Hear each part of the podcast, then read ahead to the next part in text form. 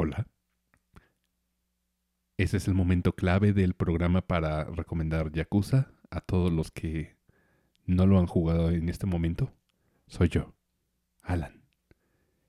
Su gran amigo recomendándoles jugar Yakuza Like a Dragon por lo menos. O en caso de que, de que busquen algo con un gusto un poquito más refinado, pueden irse por Judgment. El Shape Boombox episodio 24.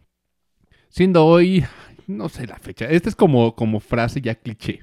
Pero como cada semana me acompaña frente a mí mi estimado Oscar, ¿cómo estás? Muy bien, un gusto siempre estar aquí. Las Dual Blades del equipo de Monster Hunter ya mejor, mejor nombradas como la muerte carmesí. Y de mi lado izquierdo, utilizando un Insect Glaive, prácticamente hace salto de garrocho eterno. Emilio Vázquez, ¿cómo estás? Muy bien, Alan, gracias. Como cada semana le saluda su host. ¿Soy su host? ¿Qué soy? ¿Quién soy? Pues algo así. Bueno, el chiste es que uso Sword and Shield en, en Monster Hunter. Mi nombre es Alan Cagua y los saludo desde Toluca, Estado de México, en un cuarto de 5x5. Tal vez la gente se pregunta, ¿dónde estamos grabando? ¿Es un estudio profesional? No, no es un estudio no. profesional. Estamos en un cuarto de aproximadamente 5 metros por 5 metros. Y si se lo están preguntando quiénes somos nosotros, cómo somos nosotros, bueno, ah, Oscar es un pelado de casi 2 metros, blanco con una melena güera. Emilio, Emilio es, es un, es un africano, es morocho, ah, aproximadamente dos metros y medio. Yo soy, yo soy bajito, muy delgado, muy, muy, muy delgado y, y- y solamente tengo un bozarrón. Tal vez esto funcione en el, en el universo imaginario del podcast, pero seguramente si me encuentran en redes sociales van a decir, nah, no mames, no eres, no es nada de eso. No es él. Sí, no, no, no es él. Pero estaría chido que, que nos anden buscando así de, ay, es un, es un negro morocho y un güero de, de, de melena rubia Ojos y un- azules. de ojos azules y un, un güey flaquito. Creo que el único flaquito de aquí era, Porque ya embarneció. porque Y en Barnes. ya embarneció, era Rita Link. Mota es, Sí, y oiga, oigan, ni Mota. Mota es ¿Ya revivió? flaco. Mo- Mota ya revivió, Mota ya responde Sí. en nuestras redes sociales. Esa voz en off que escucharon en los primeros capítulos, ese es Mota. Y Mota regresó en redes sociales. Usualmente Mota desaparece y como que creemos que murió porque ha tenido varios sustos de muerte en la vida, fuera de pedo. Sobrevivió a un choque de un tráiler, así. Él estaba en un bochito. Su bochito que de hecho caca y el güey así prácticamente salió ileso. Se abrió la puerta y salió caminando. Sí, salió caminando de no mames, qué pedo, güey. Ocho. Sí, sí, sí, o sea, el, el bocho que de Y hecho... el bocho, pérdida total. Sí, y, eh, me imagino un accidente así de, de, de caricatura de que chocan y así sale mota por la ventana, pero sí cae Y cae parado. parado. Bienvenidos una vez más. La temática de hoy. No voy a insultar su inteligencia, ya lo leyeron. Creo que tampoco tengo que decir la fecha porque Spotify nos dice cuándo fue subido el episodio. Entonces, Sí, imagínense. que pero se pero no queden- dice cuándo fue Pero grabado. pues que se queden con esa idea. Dejen- sí, son, son anacrónicos.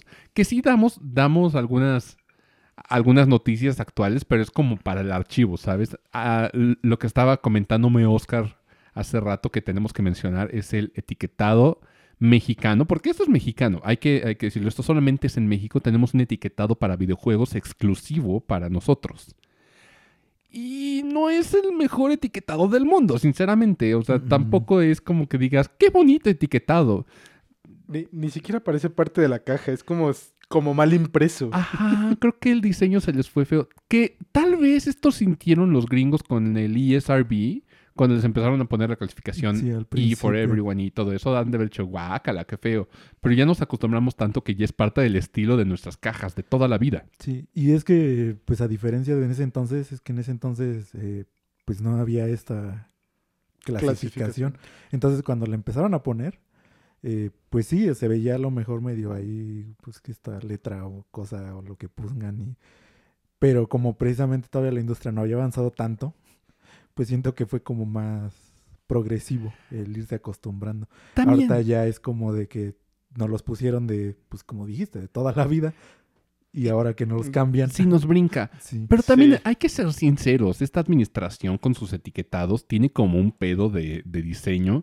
Se ve que en general esta administración, eh, estamos en la administración de López Obrador hoy en día. Si hay algún chairo escuchándonos, ah, un saludo. Ah, como hay mucha gente que, que nos escucha de Estados Unidos, te- hay que entrarlos en contexto. Eh, tenemos un nuevo presidente, el, de- el primer presidente de izquierda en mucho tiempo. Y mucha gente cree que vamos a terminar siendo Venezuela. Lo dudo hasta cierto punto.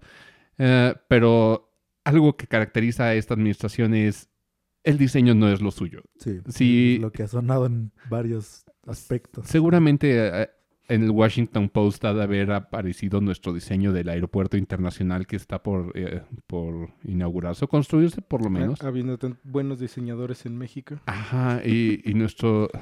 El logo de nuestro aeropuerto internacional tiene un mamut. Tiene un mamut. Ah, ¿Tan viejo es? no, No, pero es que es como un chistorete Sí, de. un chiste. ¡Ey! Encontramos huesos de mamut. Vamos a ponerle un mamut al, al Al logo. Eh, No. No, y, y también está cagado porque No ganó. ¿Sabes qué acaba de ganar premio por arquitectura? Mm. En Naim, el aeropuerto cancelado. Ganó un premio internacional por, por arquitectura. Es que fíjate que el aeropuerto estaba muy bonito. O sea, el- lo- los diseños del aeropuerto eran muy bonitos. El problema es dónde lo querían poner. Sí. Sí, que estaba también en otro terreno. Creo que no hay un terreno que digas, este es el terreno perfecto para poner un aeropuerto. Mm. Ya está tan saturada la Ciudad de México que si quisieras construir algo tendría que ser en un lugar de las inmediaciones. Y para la gente de Estados Unidos, la Ciudad de México está construida sobre un lago. Sí, empezando por ahí. Estamos sobre un fucking lago. Ca- cada año se hunde la Basílica de la Virgen de Guadalupe en el, en el centro del país. Cada vez, eh, es más, lo que vemos ahorita de la, de la basílica son las ventanas. Estamos entrando por las ventanas y no por Pues, las, las puertas originales, Ta- casi tan casi. fácil como el ángel de la independencia. Cada escalón es lo que se ha ido hundiendo la ciudad. Ándale, Sí. justo. y eh, Porque antes estaba a nivel... la ciudad se está Normal. hundiendo, o sea, y, y- y estamos construyendo todavía más a- ahí arriba y eventualmente algo va a pasar que se va a desplomar. de- Pues ya vieron en, en el temblor del 17. Fue en- fue en- Cuando, hizo el se hizo el socavón. Ah, bueno, pero el socavón fue en otro lado y eso fue como por utilizar material corriente, que también es algo muy mexicano. Pero regresemos al diseño. Nos, México acaba de, de poner una, una reforma donde tienen que etiquetar los productos chatarra, que sí ha sido reconocido a nivel internacional porque somos de los primeros países en poner este etiquetado. Pero está feito, o sea, haz de cuenta que es un etiquetado con un hexágono negro y letra tipografía Arial. Seguramente Retail me estará matando. Mm, No, creo que ni es Arial. Es, Sí. es algo más feo. Porque todavía el Arial es bonito. Tal vez el Arial. No, pero el Arial es. Es como el chiste de, de Sí, lo, sé, lo sé. Eh, Pero es que Ritalin me explicó esto el otro día, que el Arial es una tipografía gratuita. O sea, todo el mundo puede utilizar Sí. Arial. Sí. Y para utilizar cosas más complejas tienes que pagar por ellas. Entonces, imagínense que es una de estas tipografías. Bueno, nuestro nuevo etiquetado en los videojuegos es muy similar, solamente que está mal diseñado. Todavía podemos ver el blanco del contorno. O sea, Sí. como Sí. ni siquiera lo hicieron bien, no Por lo digo, recortaron se, bien. Se ve mal impreso. Sí, es como de, güey, toma, corta bien tu sticker. Sí, al menos. Al menos. Todavía vemos los blancos del borde. No es, el del ESRB está bien, está bonito y está explícito. Pa- parece parte de la caja. Ajá, ajá. Pero ahorita el primer juego que salió con este eh, etiquetado nuevo fue New Pokémon Snap. Que por cierto, Emilio, lo, lo jugaste el otro día, poquito tiempo. ¿Qué tal está? Está bonito. Sí, está padre. está- está- me recuerda al original, pero ya en HD. Ok. Nintendo fue el primero que se subió al barco. Decía, huevo, yo respeto tu, tu dinámica y, y le- me subo al tren. Si quieres nuevo etiquetado, lo pongo el nuevo etiquetado. Y pues ahí está el nuevo etiquetado en Nintendo. Pero salió Resident Evil Village. Ahí lo tengo, por cierto. Vampiras. mm. Ah, Hombres lobo. Ah, no. si te gusta ese pedo, Sí, pues, qué, cada qué- quien, qué ¿no? bueno, qué bueno. Yo soy de, de vampiras, gracias. Pero el Resident Evil todavía tiene M. Me estaba dando cuenta que todos los juegos, o por lo menos ah, tres de, de, de cinco, son clasificación M en mi Xbox. Sí. Literalmente estoy es. jugando juegos de, De niño grande. de niño grande. Niño grande. es mi consola de, de- sí, de niño grande. Consola de niño grande. Sí, tengo bien Perfecto. poquitos juegos. Creo que el, el único juego E for Everyone es Ori. Y ya, porque dije, ah, no puede ser, de Ah, y- e Immortal Phoenix Rising, pero creo que ese es Teenager, ¿no? sí, es este. este. Es este. Sí, porque todavía hay unas referencias Casi, sexuales casi ahí. podría ser hasta E. Pero, Sí, pero este... ah, pero, pero sus chistes son un poquito pasados. sí, pues es mitología griega, o sea... Sí. Entonces ya imaginarás. Pero sigue la misma etiquetado. Xbox dijo, nada, ESRB funciona bien. Sí. Y es que yo más lo veía, o sea, alguna vez lo, lo comenté o lo decía, que aquí nos faltaba como esa cultura de enseñarle a los, pues a las personas eh, qué significaban. O sea, nada más era eso, no, no había necesidad de hacer un nuevo etiquetado. Era más enseñarles qué significaban pues cada una de estas cosas. Porque ya existía, por ejemplo, en las películas. O sea, Sí. eh, y pues ya está como pues más universal. O sea, todo el mundo sabe qué son las clasificaciones en las películas. Ahora, en los juegos, eh, yo a mí me, me di cuenta cuando yo estuve trabajando en el Game Plan. Justo lo que te iba a decir. Eh, muchos de los papás no tenían ni idea qué era pues la, la letra que estaba en las cajas. O sea, simplemente, pues sí, la, sabían que estaba ahí y ya, fin. No iban más allá como a decir, este, o preguntar siquiera, oye, ¿qué significa esas letras? O ¿qué es eso? No, lo, Y simplemente era como de, ah, pues sí, va, y ya lo compraban. Y mientras que, por ejemplo, si eh, poniendo en contraste, eh, vendieras películas y tuvieran esa clasificación de solo adultos y de las que ya conocemos, o sea, este, luego, luego salta a la vista de, pues no le vas a comprar esa película a tu hijo. Ahora, hay una diferencia muy grande, Oscar, la regulación. Porque, por ejemplo, a, a pesar del nuevo etiquetado, el nuevo etiquetado solamente te, te sirve como para, para una información. Sí, Eh, digamos, el, el nuevo etiquetado de, de alimentos te dice si algo está excedido en, en sodio, en, en sí, está ahí calorías. para que lo veas, Ajá. para que todo el mundo sepa. Pero, por ejemplo, regresando a la comparación que hiciste del, del negocio de las películas, en el cine sí está regulado. Cuando Sí. tú, un menor de edad, y nos pasó cuando intentamos Bueno, ver Sweeney Todd. Está, Sí. está regulado, pero vas a una clasificación mayor a 16 años y hay gente que entra con bebés. Ah, bueno, O sea, es que hay una cuestión ahí.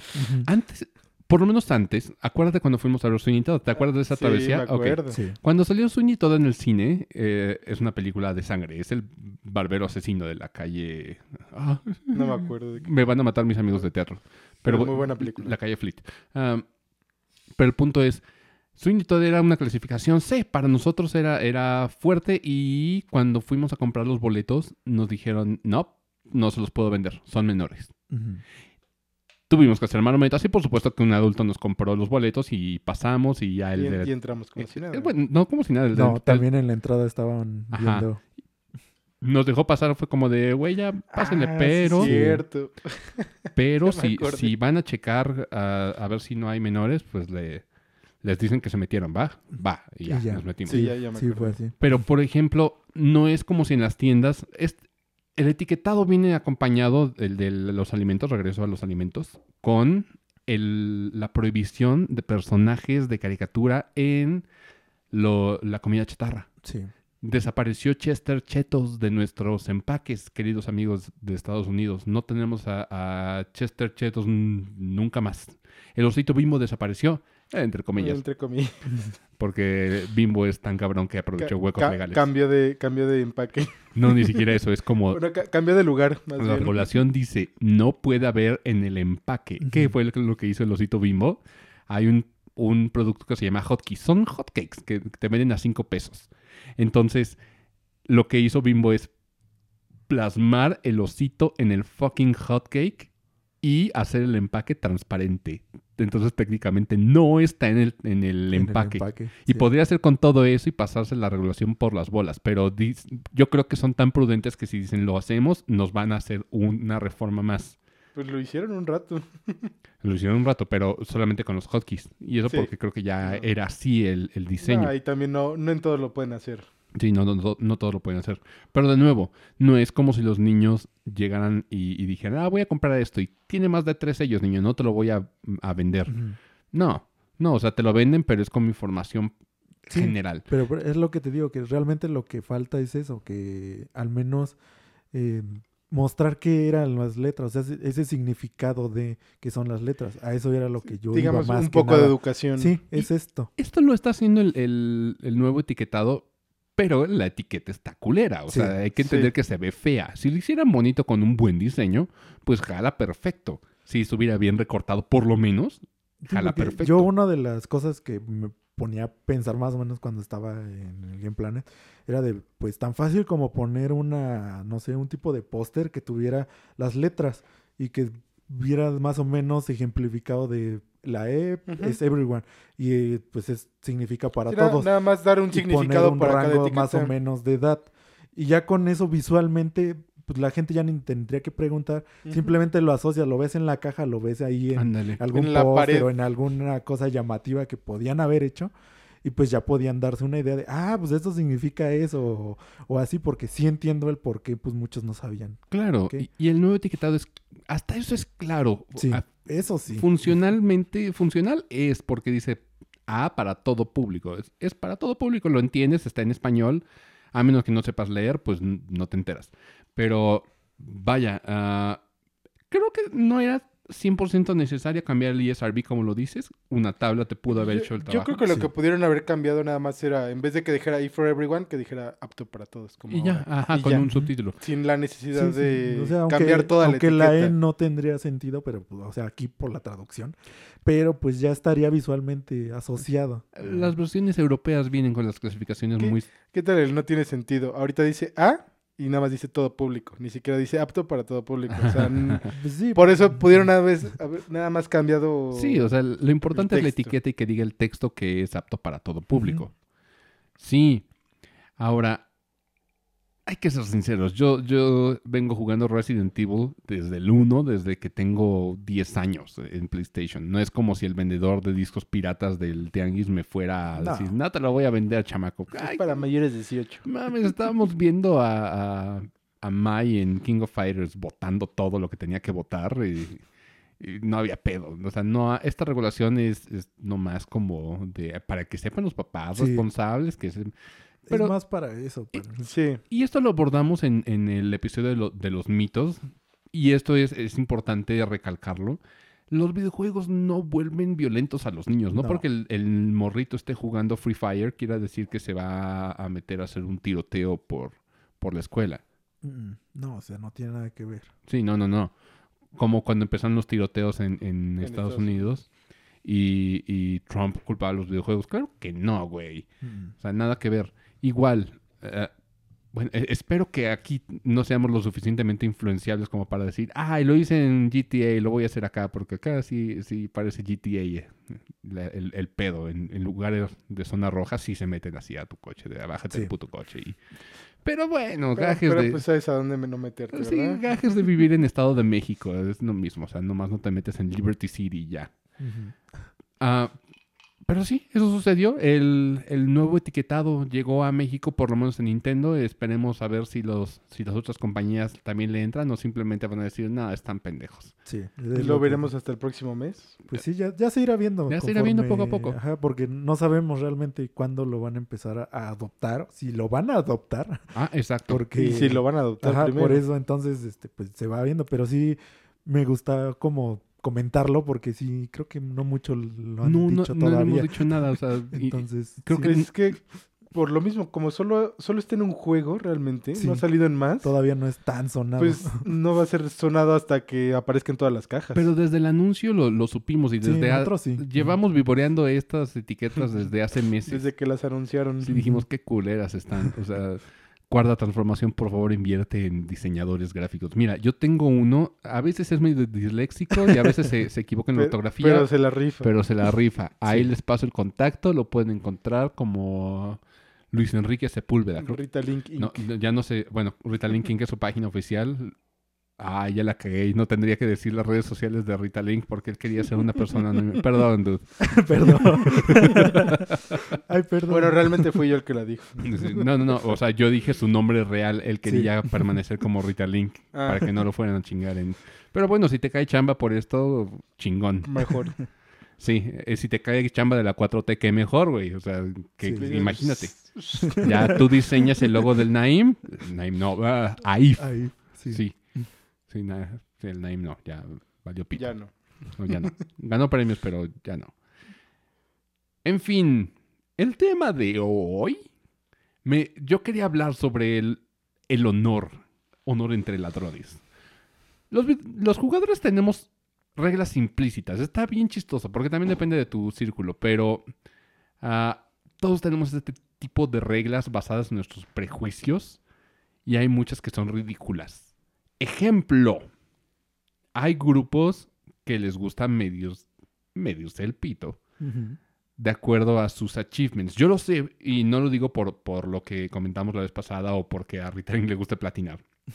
Pero conozco morritos que, que les gusta platinar. O Sí, sea, y, y- Ves que yo también te dije que Sí, sí, sí. O sea, sí y es, un fenómeno real y, y lo vi en las semanas pasadas y dije, oh, la bestia, sí existe gente así. Yo creí que nomás era Ritalin que dijo, está chingón. No, No, Pero, no. pero Por- Ritalin lo hace más por gusto propio. Ellos también, pero Sí. también es como una medición, porque Ritalin que llega de platinea este juego. Ah, chido. Es que desde que empieza ese empezó a sonar ese término de platinar, yo desde ahí lo empecé a decir como de, oye, eh, es como de, wow, tranquilo. o sea, sí, pero no. ¿En qué época vivimos?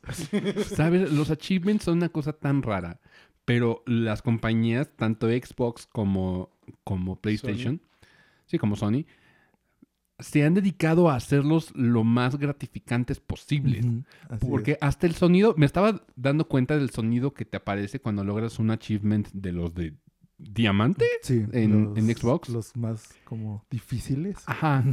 Hasta el sonido es gratificante. O sea, te hacen, te hacen sonar como si fuese algo muy valioso. Sí. Yo porque no me dedico a eso, pero creo que los de Sony son todos, todos son el mismo ruido. Sí, los de me parece. los de Steam son nada más como el. Ujú, Y, Y ya se los, de, los de Sonic dices, igual. ah, mira, saqué un achievement. Saca- Ajá, un los de. Sony igual. Sí, y en mi- el caso de mi computadora es me- como Me dan más risa los de Sony porque normalmente cuando sacas un achievement toma foto de la pantalla.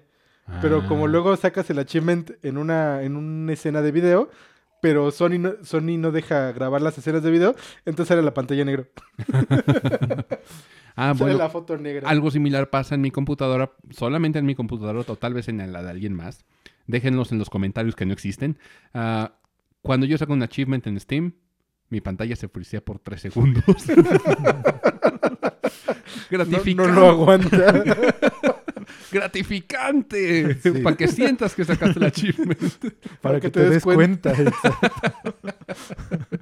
Chale, ya necesito un nuevo procesador, banda. Necesitas una nueva computadora. Ay, sí. Y Oscar necesita ya una nueva tarjeta gráfica. Ya dejen que salgan más. Ay, sí, por favor, dejen de estar minando, cabrones. O sea, Pónganse a trabajar. y aparte de todo, ya hay tantas monedas. Como, eh, ¿Supieron del Dogecoin? Sí. No. ¿Qué vi. pedo? Subió Sí. dramáticamente. Y ya O de haber subido nada más por mame. Es una, sí, es un mame. Sí, fue por eso. O sea, pues fue una moneda meme que salió. y- Sí. ¿Qué pedo? Y- y- pero se, se sobrevaluó. Ajá. ¿Y qué pedo? No mames. Pues es que todas las criptomonedas se, pues, se subieron y pues como esa era de nomás. Sí, pues la, la gente lo subió por mame. Sí. ¡Qué cabrón! De hecho, vi un- una parodia en Twitter así de Feliz Día de las Madres, por favor, dime que mi regalo no es Dogecoin. sí, sí es. sí, y eh, bueno, lo- hay gente que se dedica a presumir sus achievements. Y te digo que sí, sí había. Por eso ves que te había hecho el comentario cuando recién y me dijiste, ¿a poco? Y le digo, pues sí. Por eso te dije que sí es como que pues se lo presumía. Estuve platicando con alumnos ya como generación posteriores a la nuestra Sí. y, y son ellos como los que sí abundan en ese tipo de, de conversaciones. De platinar y, y los achievements raros y todo el pedo. Está, está locochón. Pero también los achievements sirven como una estadística. A mí me sirve como una estadística para decir, ay, que tanta gente que jugó esto realmente llegó hasta este punto como para Sí. llegar a hacer esto. Sí, porque hay achievements que pues te los dan por llegar, no sé, Sí, al pues, último capítulo. o Es, es lo que me, platicabas del Immortal Phoenix Racing. Solamente es Te dan achievement por acabarlo y hay como un 3% que lo, que lo tienen. en aquel así. entonces. Quién sabe si ahorita ya sea más, pero bueno, o sea, e- en sí, cuando yo jugué Resident Evil 2 en Steam, Sí. yo lo jugué un año después. Y un año después es como para que ya el mame y la, la parte fuerte hubiera pasado y los que no lo podían comprar en precio full lo compraran. Ya, ya es más accesible. Pero aún así, un año después, solamente 6% de la gente terminó los dos finales de Resident Evil 2. Esa es la estadística. Y luego hasta te sorprende aún más porque hay achievements que son tempranos en el juego y aún así no llegan ni al Y- 50%. Y tienen el 50, o, o es el 50 nada más. Sí, o sea, por eso llegan al 50 o ni llegan al 50% y son achievements muy, muy tempranos. Sí, o- es casi casi. Iniciaste el juego y solo es el 50% que lo tiene. Es como de, ¿cómo es posible? Está Está interesante ese asunto Sí, porque de ese lado sí, yo también lo usaba así. sí, o sea, de- como estadística y decir cuánta gente logró, llegó a este, eh, este, a este pedo? punto. Sí, por ejemplo, yo lo saqué, saqué un achievement raro en, en Yakuza y nomás por hacer un, un subquest que solamente puede hacer en cierto punto y yo lo saqué de pura cagada. Entonces puedo entender que eso sea raro Sí, y que eso solamente... sí, o sea, sí. Que no te diste cuenta y no lo sacaste. Sí, pero por ejemplo, terminar el juego, sí, que, que sea un porcentaje de menos de 10% de la gente que está jugando Yakuza, porque aparte de todo eso es la medición, ni siquiera es como de la población general, so- No. es de la gente que... De la, Activo. de la gente que tiene un achievement, por lo No, bueno, ni un achievement. O sea, que tiene horas jugando. Ajá, o sea, Sí, minutos.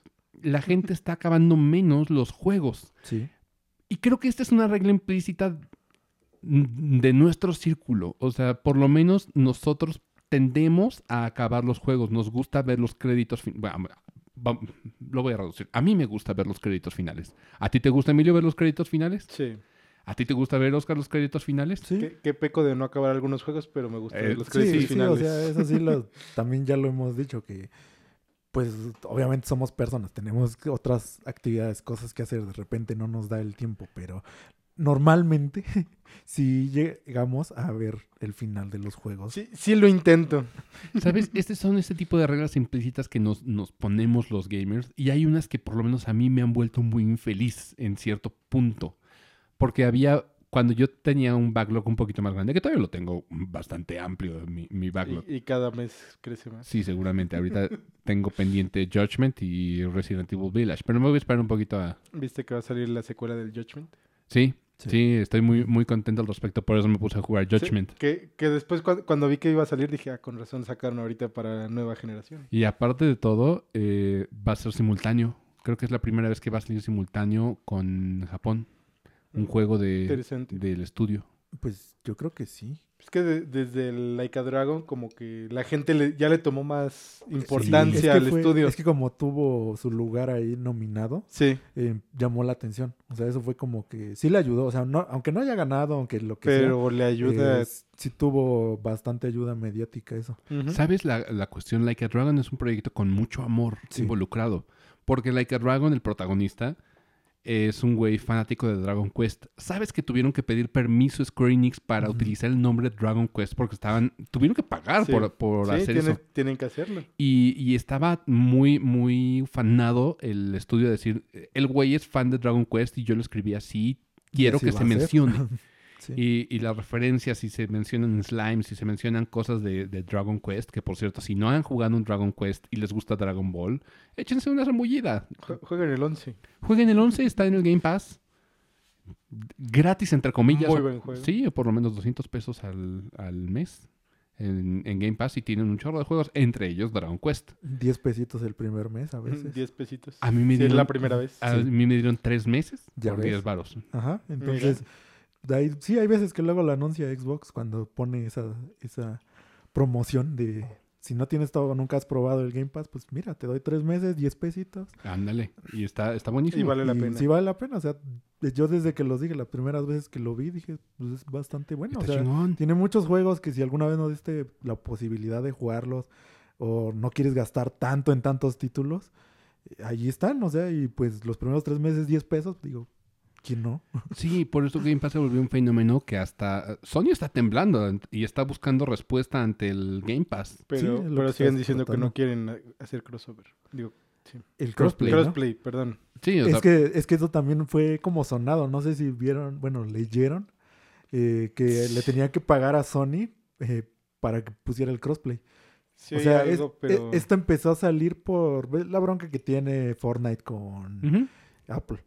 Este, entonces empezaron a como jalar más gente de todos lados y empezaron a salir conversaciones de ciertas cosas que pues no tienen nada que ver, pero pues en el juicio tenían que pues, presentarlas o no sé, qué sé yo, están haciendo ahí su relajo. Pero el chiste es que una de esas es que Fortnite dijo, bueno, los de Epic dijeron que para activar el crossplay ellos en Sony tuvieron que darle parte de a Sony, o no sé si fue como una cuota o lo que le para que activara el crossplay. Así que no fue tan de que saliera de Sony, ah, sí, ya tomen, sino que, o sea, ya dieron como a conocer esta información de que hay veces que Sony le tienen que dar algo para que active el pues, de, crossplay. de hecho, Sony sigue negándose a tener crossplay. En general, ¿eh? en general. De hecho, creo que eh, la entrada de Kratos, yo creo que no, ni siquiera fue como de, ah, es publicidad para nosotros. No, yo creo que fue como de, ah, ¿lo quieres? Págame, güey. Págame. Y ahorita ah, Emilio nos compartió la imagen donde se anuncia a Samus en la temporada 7. ¿Se- ¿Será oficial? sí. ¿Es oficial? Sí, es oficial. Órale. Eh, sí puedo ver a Samus coteando. Lo, lo puedo aceptar. Sí, yo, también lo acepto. Sí, o no- sea- No me molesta. ver a Link me molestaría un poquito. Ver a Mario se me haría cagado, pero Samus lo puedo aceptar. Pero seamos honestos, la, la entrada de Samus no es como que digamos todos los de esta generación que conocemos a Samus.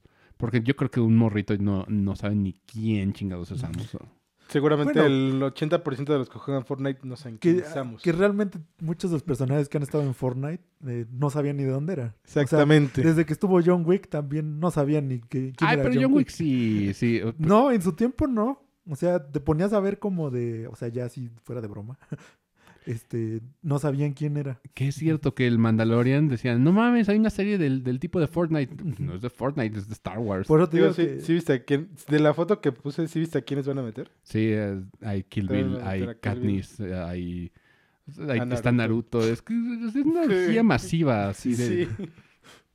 Sí, pero pues yo vuelvo a lo mismo. O sea, sí meten muchos personajes y lo que sea, pero eh, sinceramente yo lo veo como que para mí sí sería como de, ah, bueno, los tengo los personajes, pero no los voy a usar tanto. O sea, nomás mientras los saco y, y ya. No voy a volver a jugar. Pues sí, entonces como que ya no, Yo no ya no me Tengo- da eso. Tengo otro tipo de juegos más interesantes que jugar. Sí, ¿sabes? Así de fácil. Es eso, así como para perder, perder un poquito de... Siento feo decir perder tiempo, o sea, com- pero para matar tiempo jugando Fortnite, digo, güey, tengo un backlog de, de juegos mucho más interesantes, efectivamente, Emilio, como para andar jugando Fortnite. Y tampoco es como que diga, uy, me apasiona. No. No, esa es la neta. Eh, pero regresando a, a lo, a lo de PlayStation y el Game Pass, el Game Pass sí es un game changer para la industria. De hecho, también, de hecho, hablando del Game Pass, estaba leyendo que, que Microsoft todavía está buscando cómo meterlo a más plataformas. Sí, O sea, no, no solo. Xbox y PC, sino irse a más plataformas. Sí, eh, que quiero suponer que se refiere al Switch y al celular, ¿no? Pero es que de nuevo, o sea, Game Pass tenemos aquí el fenómeno Netflix aplicado en videojuegos.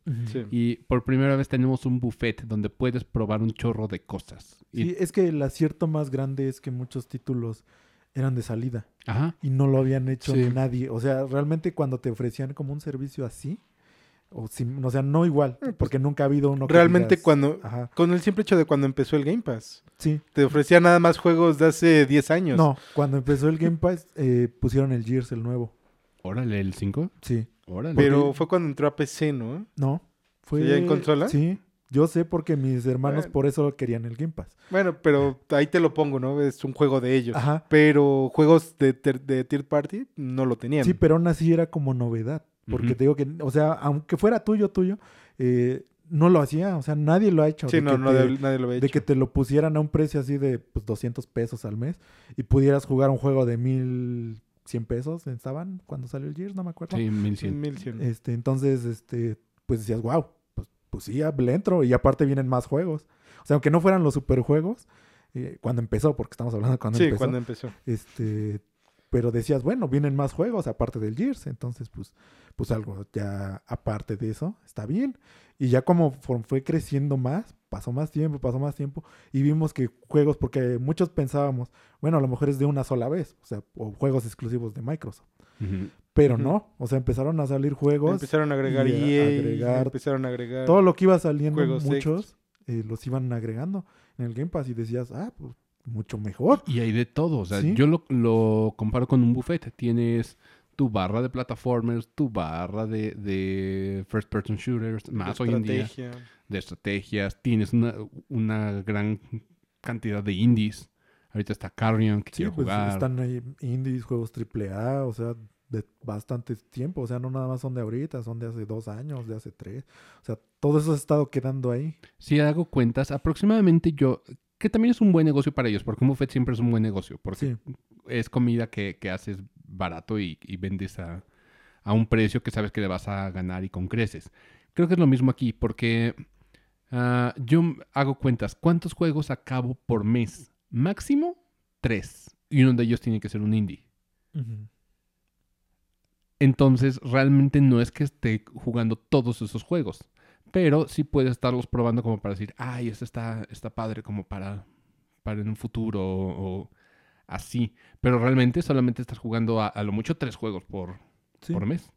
Entonces, no es como si ellos estuvieran perdiendo miles y miles de, No. de pesos. Y- Sí, no, no, no pierden. No, y como también lo habíamos dicho, o sea, pues precisamente tú puedes quizá pasar tres juegos al mes. Hay gente que no puede, eh, pues avanzar tanto en un mes, tiene que pagar su siguiente mes si quiere seguir avanzando en el Si juego. quiere acabar el juego. Entonces, este, pues también se tiene que ver como desde esa parte, de si a ti te conviene o no, porque pues también hay quienes no juegan tantísimo y pues no, no lo aprovechan tanto, que les convendría más tener el puro juego. O sea, si nada más lo quieres para ese juego, pues mejor cómprate el juego. Sí, mejor cómprate y el te- juego. si te vas a tardar mucho, pues cómprate mejor el juego.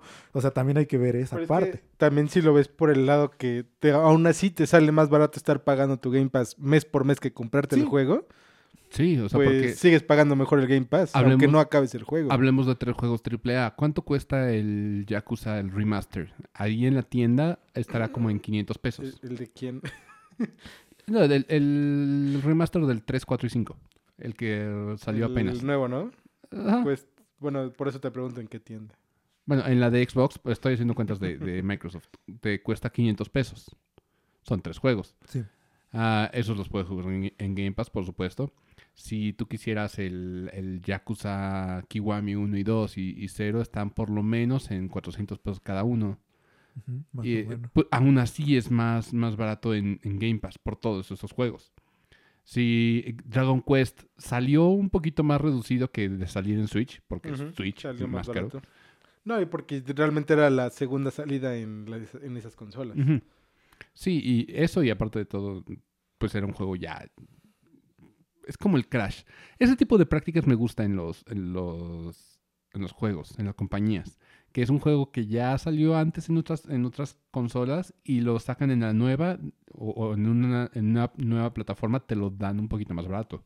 Se me haría ridículo tener que pagar por este juego que ya tiene casi un año de salido, Sí, pagarlo a i- precio de Imagínate salida. tener que pagar mil pesos por cada Crash, ¿no? Sí, o sea... No, nadie, pero- lo, nadie lo compra. Pero imagínate, el Crash 4 salió, o sea, sí salió de salida en los 1200 si quieres. Y luego pasaron, ya estuvo en descuentos en la tienda de Xbox, en la tienda de, de PlayStation. Y en Switch que te lo dejaran en 1200 y dirías, está de pensarse.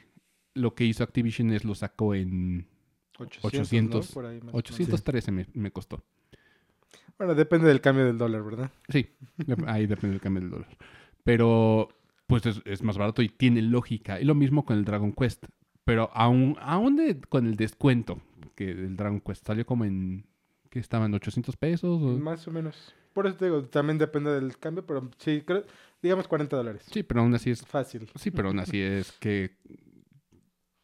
Cuatro veces más que, que el Game Pass de 200. Ujú. 200 pesos. Exactamente. Y estamos hablando del, del Ultimate, ¿eh? Y el Ultimate Sí. sol- te, te incluye los de EA y te incluye la computadora, Sí, te- los de te- Está también para que puedas tenerlo. Es una verdadera ganga. Pues Sí, lo digo, entonces, es, sí. un, es un game changer. Ahora, regresando a, a los achievements, cuando en Game Pass tú sacas achievements de juegos, vas juntando puntos y hay veces donde te pueden llegar a, a- puedes llegar a ganar ah, un mes más de Game Pass gratis por sacar achievements. Sí, Ahí es donde los achievements sí sirven sí. como para algo práctico. Y eh, estaba hablando de, de- de reglas implícitas. No- nos desviamos cabrón del tema. Es que Pero es que como realmente estaba ahí. iba a eso, iba a eso. Ah, yo soy alguien que, que- que me estreso mucho y por eso digo, so- me vuelvo una persona muy infeliz por esta regla que yo me auto impuse. Porque yo me obligo a pasar los juegos. Y hay veces donde yo me, me saturo de un, de un juego. Y digo, "Ay, lo Sí, tengo que te- estás en el punto en el que ya quieres que se acabe y pasa la mitad. Ajá, y, y lo estás pasando más a huevo. Sí. ¿Sabes?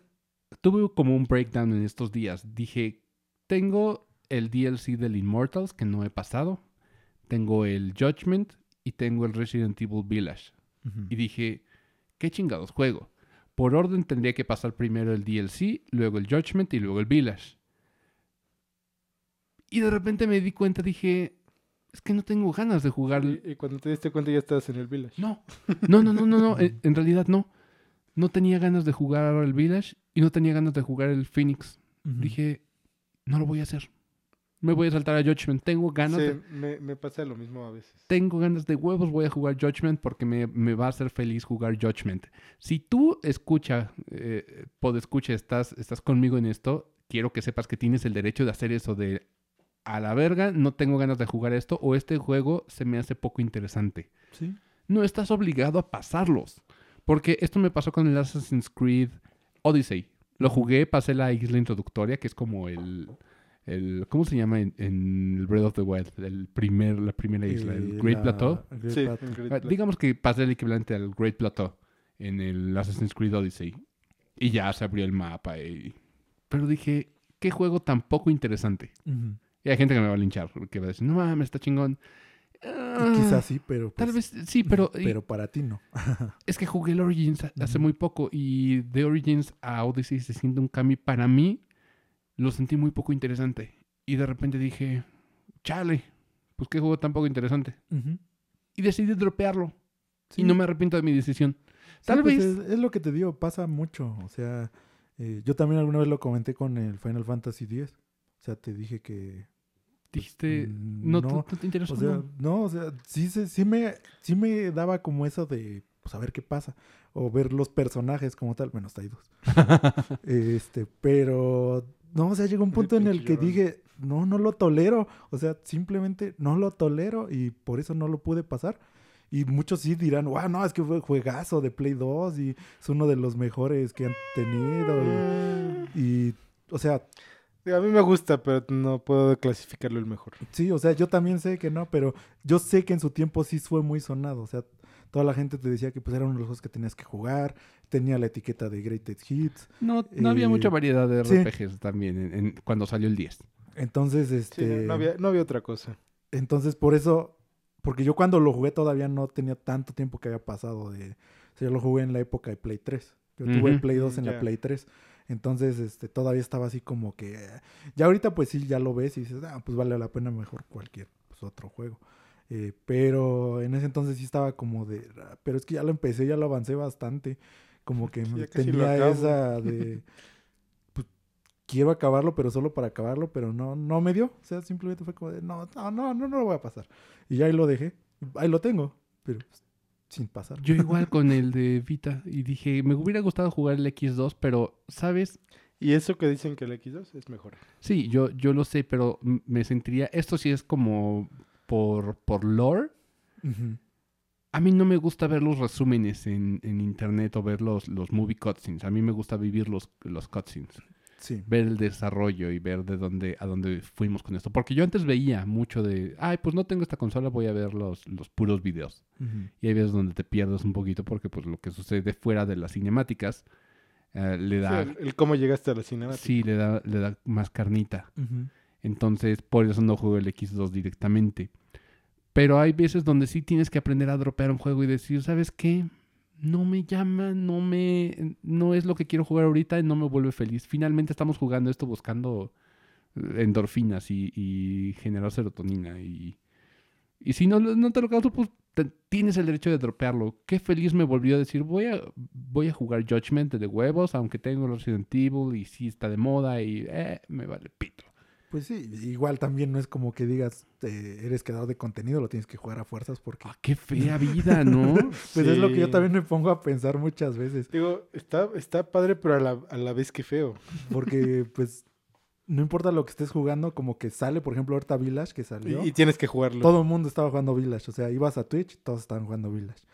Fueran o no fueran fans de Resident Evil o alguna vez o hayan jugado Ujú. juegos de Resident Evil o siquiera mostrado interés por Resident Evil, O sea, eh, lo tienen es que el jugar. primero que juegan, ¿no? Sí, o sea, lo tienen que jugar.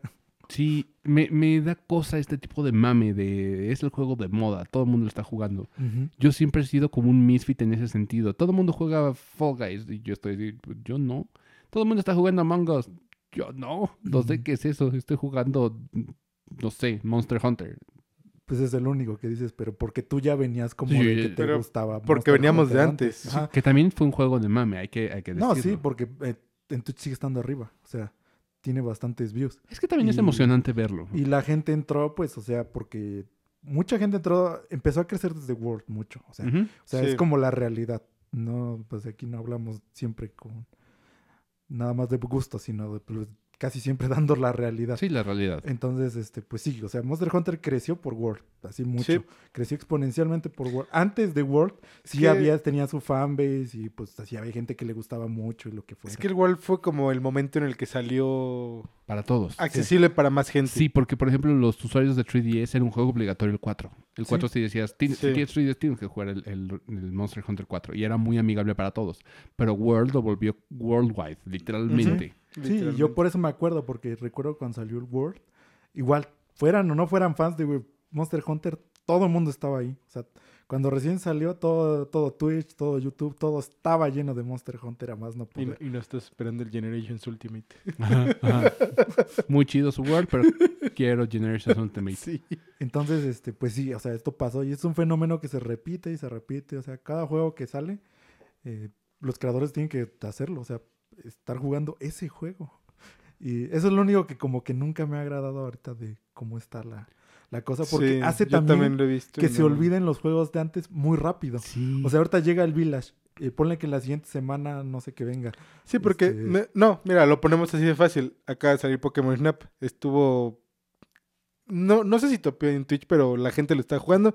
Estaba- Y salió una semana después Village y adiós Pokémon Snap. Sí, ahora ya todos son fans. de Ahora todos son Resident fans de Resident Evil. Pero es que también hay que ser sinceros, Pokémon Snap no tiene como mucho No, para, para pero, streamear. pero es un ejemplo. Es Ajá. un ejemplo. O sea, a la semana salió un juego y ya valió el otro. Velo más de esta forma. La semana pasada realmente fue Nier Replicant. Ah, bueno, sí. También. Todos estaban con Nier Nier Replicant. Replicant fue como de uff, y ya todos eran fans de Yoko Taro, ya todos conocían Nier y la fregada. Y, y esta semana, no, ah, esta semana ya todos son fans de Resident Evil. Chale. Y, Sí, y más lo fácil. Ajá, ese sí se nota más porque Sí, ese sí fue como más de todas las consolas, o sea, de, de más general. Imagínate, creo que eso también es un, un asunto de por qué no confiamos mucho en los reviews. Ah, porque lo están jugando tan rápidamente porque tienen que pasar a lo que sigue. Tienen que acabarlo para, para esperar el siguiente juego que va a salir. Es que ellos es más para hacer la siguiente review. Ajá. O Ajá, sea, porque también. ya tienen en cola como de tengo que acabar esto, hacer el review y tengo que jugar este para sacar la siguiente review del que viene. Y está culero. Ujú. Bastante. Sí, que yo sé que es un equipo de, de varias personas, pero imagínate que una de ellas, todos son gamers. O digamos que la mayoría de ellos son gamers.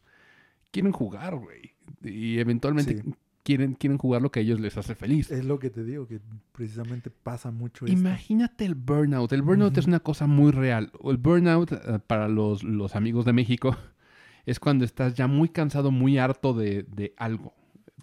Entonces, cuando te da el burnout de, de juegos, por ejemplo, yo cuando me chuté el, el maratón de Dragon Quest, me dio burnout en el 8. Yo sé que el 8 es muy buen juego, pero lo disfruté relativamente poco. No le di como ese tiempo para saborearlo que, que se merecía, porque estaba más concentrado en sigue el 9. Te- Digo, sigue el, ¿sí el 9? No, El 9. Sí, sigue el 9, tienes que jugar el 9. ah, y hasta el 9 fue cuando pude saborear y decir, ah, está chido. Pero, ¿sabes? Dejé el 8, que es una joya, por esta necesidad de- del que sigue, güey, el que sigue. Maratonear es una cosa que te puede llevar a esto. Entonces imagínate esos que te digo, hay gente que seguramente quiere estar jugando Nier y dices, vas a hacer review de Resident Evil. Ah, entonces, ¿qué, qué haces? Tu, tu review se ve comprometida al respecto. Sí. Entonces, los reviews tienen como este, este margen de error. Porque es gente que está jugando muchas cosas, muchas cosas muy rápido. Y Sí, esa lo, mi- lo tenemos que entender, o sea, darlo a conocer. son porque, humanos. porque sí, esa es la principal. Que pues muchas veces no tomamos en consideración que son personas, todas esas personas que hacen reseñas, que escriben o que las dicen en videos o que dan su opinión en, en, en vivos o cosas así. Este, pues recordemos que también son pues, personas que tienen más cosas y más juegos que a lo mejor no disfrutan tanto como lo que están reseñando. Exacto.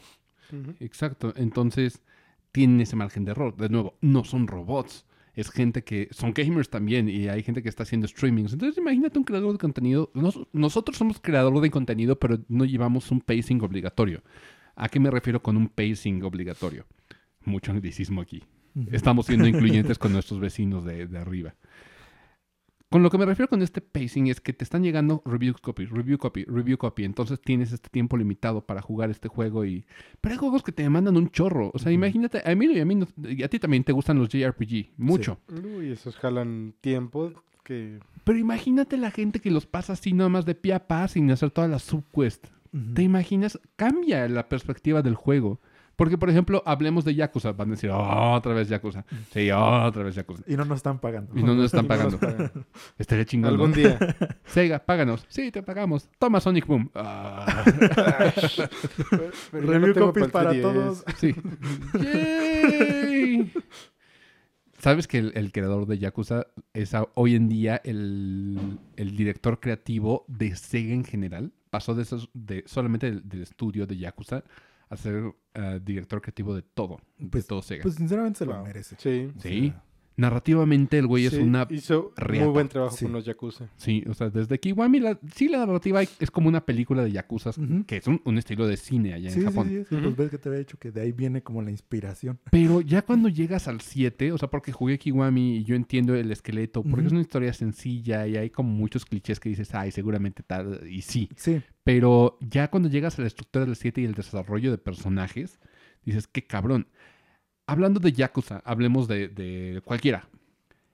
Si te vas de pie a pa, la historia es, es en su mayoría, exceptuando el, el 7, es, es oscura. Es, es una historia de, de rivalidad entre Sí. mafias japonesas y de conflictos entre mafias japonesas, secuestros, criminalidad. Pero te sales de eso a la subquest, de, por lo menos en. Kiwami, y es la cosa más cotorra del mundo. Sí, sí, Cosas sí, es. cagadísimas. Ahí, de ahí viene toda la parte Sí. Así del juego. Porque aparte de todo, el- hablando de Kiwami, el protagonista, Kiryu, es un güey estoico, estoico y serio, muy, muy serio. Y le toca eh, tener esta personalidad estoica y seria en, en situaciones estupidísimas. Así, lo que te puedas imaginar, estupidísimas. Y él se mantiene sobrio, lo cual lo hace extremadamente cómico. Sí. Entonces, imagínate la gente que lo pasó de pie a pa y se echó nada más 11 horas de juego sin jugar la subquest. La perspectiva de Yakuza seguramente es como de, ah, eso es esta película de mafia japonesa. Y Sí, ya. te pierdes la mitad del juego, literalmente. Exacto. Sí. Entonces, est- nosotros somos creadores de contenido y no tenemos esta, esta obligación. Entonces, nosotros los, los juegos que recomendamos ahorita, y también por eso no me gustaría pedir, empezar a pedir review copies cuando nos volvamos así chingones, famosos. Creo que vale más la pena de la gente que, que alcanza a saborear, a rumear el juego y a jugar el juego Ujú. A disfrutarlo. y luego recomendártelo. Porque es como. No, no, no es comparable con una película. Una película a la vez, te sientas dos horas. Y si, si quieres, ves otra vez la película, entras otra vez al cine, te echas otras dos horas, pero son cuatro horas. A comparación del promedio de juego de hoy en día, que son 11 horas mínimo. Entonces, ¿qué comparas cuatro horas a 11 horas de interactividad? 11 horas in- interactivas, hablemos de los videojuegos, a dos horas donde tú te sientas y disfrutas una historia que te, va, te lleva de la mano.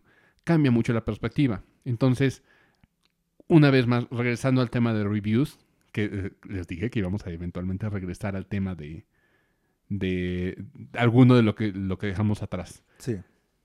confíen en la, la opinión de, de sus compas. Nosotros som- no somos compas, no nos conocemos, pero entre nosotros nos recomendamos de ya jugaste esto, tienes que jugar esto, igual y te gusta. Hay veces donde no le acertamos, por supuesto. casi siempre Sí. nos gustan los mismos juegos. No siempre, porque Casi siempre. pero eh, no te veo a ti jugando Picross S5 como a Rita Link. Yo Ajá. sé que juegas Picross. Sí, yo, juego Picross. yo sé que juegas Picross, pero no tan clavado como ese dude. Ese dude le maman.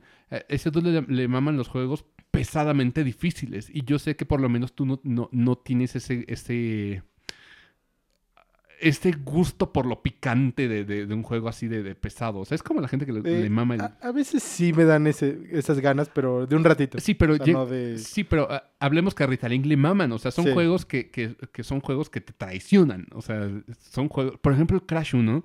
Vamos a volver a hablar de Crash. Prepárense para otro, otro tiempecito. Si yo algo digo es que el juego, como dice AMLO, no debería traicionar al pueblo. Entonces no te debería de poner una trampa si tú no la estás viendo. Sí. Y si te la pone y de repente es como de, ¿cómo? No mames, no vi ese hoyo porque me apareció en, en una fracción de segundo. El juego te traicionó. Sí. Si, si vas por una viga súper delgada en Dark Souls y hay unos cabrones aventándote cuchillos que te empujan al, al precipicio, el juego te está traicionando. Entonces, este tipo de, de- de- de mamadas a mí no me gustan. Por ejemplo, el Crash 4, otra vez Crash 4, soluciona este pedo. El, el Crash 4 no traiciona al pueblo. El Crash 4 es como de, mira, a eso es un pitfall. Lo estás viendo de dos metros. Si te caes es tu culpa, cabrón. Entonces, ese tipo de, de juegos que te traicionan, ese le gusta a Ritalin. Le gusta así que sean heavy y te traicionen. Porque, por ejemplo, tú jugaste Bloodborne. Sí. Bloodborne ya no te traiciona de, de formas tan mañosas No. como Dark Souls. O sea, Eh, sí tiene una que otra, pero... sí, o sea, son difíciles y es como de, ah, debí de haber mem- memorizado eso. Oh, me lo cambió. Pero no es que digas, me traicionó, güey. O sea, de repente el, el suelo se abrió debajo de mí y me, me mató. Me, me tragó la tierra. Sí, no, eso no, su- no sucede, ya está pulido. Entonces, sí, hay juegos que, que cada uno de nosotros jugamos, pero, pero nos recomendamos, ¿sabes? Por ejemplo, Oscar me recomendó a mí Yakuza. Me dijo, tengo muchas ganas de jugar Yakuza Like a Dragon. Y yo lo compré y dije, ah, la verga, está chingón. Y por ejemplo, a Oscar le dije, ¿qui- qui- ¿quién te recomendó Ace Attorney? ¿Qué te he recomendado yo, Oscar? Pues casi los que me recomendaron son de 10. O sea, han sido de, de la época del 10 o de portátiles más que nada. O sea, es que como yo realmente no fui de portátiles, me perdía pues de cierta parte de ahí. Porque pues siempre he tenido consola casera. O sea, casera sí siempre, siempre he tenido. Ya sea yo mis hermanos entre todos Pero por ejemplo, teníamos. Yo tengo la, la idea vaga de que yo te recomendé Attorney. ¿Yo te recomendé Attorney? Sí, esa Attorney sí fuiste tú, porque creo que solo tú lo tenías. Ajá. y- O sea, y lo compré sí. por una mamada de eh, una mamada de, de decisión vocacional. De igual y quiero ser abogado. Déjame ver Attorney. Nada que ver con la abogacía en, en No, México. sí. No, no, no. Pero la historia es maravillosa. Sí. Entonces, ese tipo de sugerencias como de, ah, esto te va a gustar. A ver, juega esto. Y Es que, "Oh, o sea, chido". sí, sí me han llegado como varias cosas de... O sea, ya fuera así de broma, porque pues también Monster Hunter me dijeron mucho tiempo. O sea, Sí. pero pues realmente... O sea, yo ahorita lo juego más para jugar con ustedes. O Ah, sea, pero, pero ya le, Pero, le- pero ya le agarraste gusto. le agarraste gusto. Creo que eh, él- es que, el- bueno, lo diferente de este a lo que lo veía de los otros es que es un poco más ágil. Ah, mucho Mucho. más Entonces, ágil, sí. este, Si de No, por sí es el que- World era ágil, es este que yo lo digo ágil porque yo vengo de mucho más.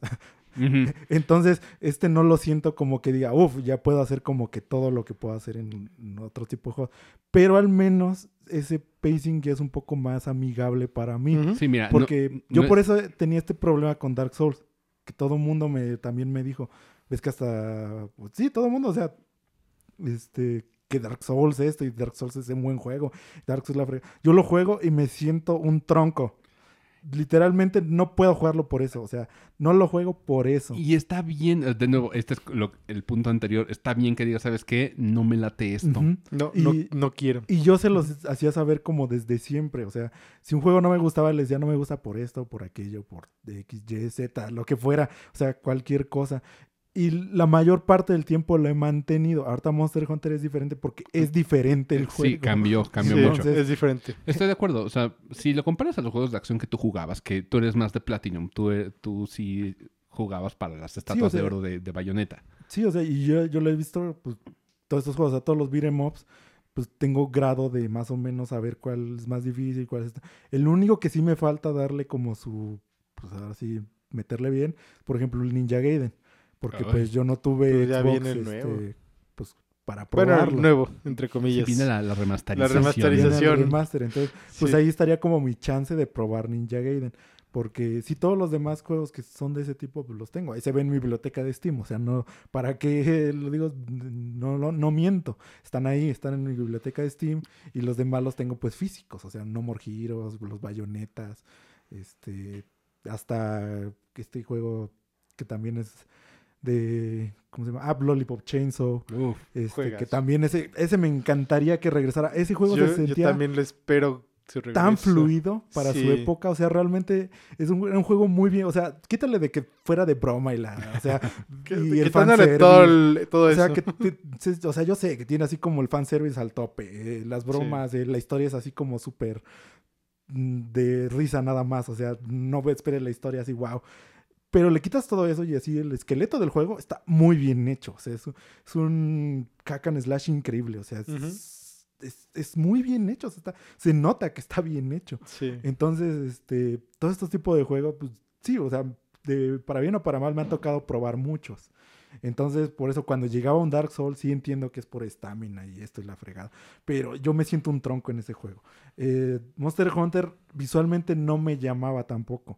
O sea, este también fue un cambio ya desde World. Ya empezaron a Sí. hacerlo como un cambio más, no sé. O sea, ya empezaron como a Sí, mezclar. Se veía cosas. diferente. Sí. Empezaron a mezclar estilos. Pero antes de World, eh, a mí no me gustaba nada. Es o que sea, siendo sinceros, Monster Hunter nunca cambió de gráficas. Siguieron siendo Sí. los mismos monos. Por de eso No, los- pero, pero ahorita el Rise ya se ve más Ah, sí, animado. Pero, por ejemplo, en el Rise, eh, mucha gente se quejaba de que, ay, es que no se ve como el Word, porque el Word ya se veía así bien acá y la fregada. Ay, y, no mames. y es como, sí, todos esos, normalmente, bueno, yo lo manejo como más de, todos estos se supone que son fans de Monster Hunter, ¿no? O sea, vienen antes del Se Word. supone. Ajá, o sea, yo, yo supongo que toda esta gente que se está quejando jugó antes del Word. Si vienes de jugar antes del Word, se veía horrible. Era- eran gráficas de Play 2. La neta, Sí, la neta. Sí, eran O sea, de Play 2. Eh, o sea, como dije, o sea, yo soy sincero en ese aspecto y es como, de- se veía horrible. O sea, eh, sí, le, pon- le cambiaban esto, aquello, pero pues, aún así, en portátil se veían gráficas mordidas, que yo les digo.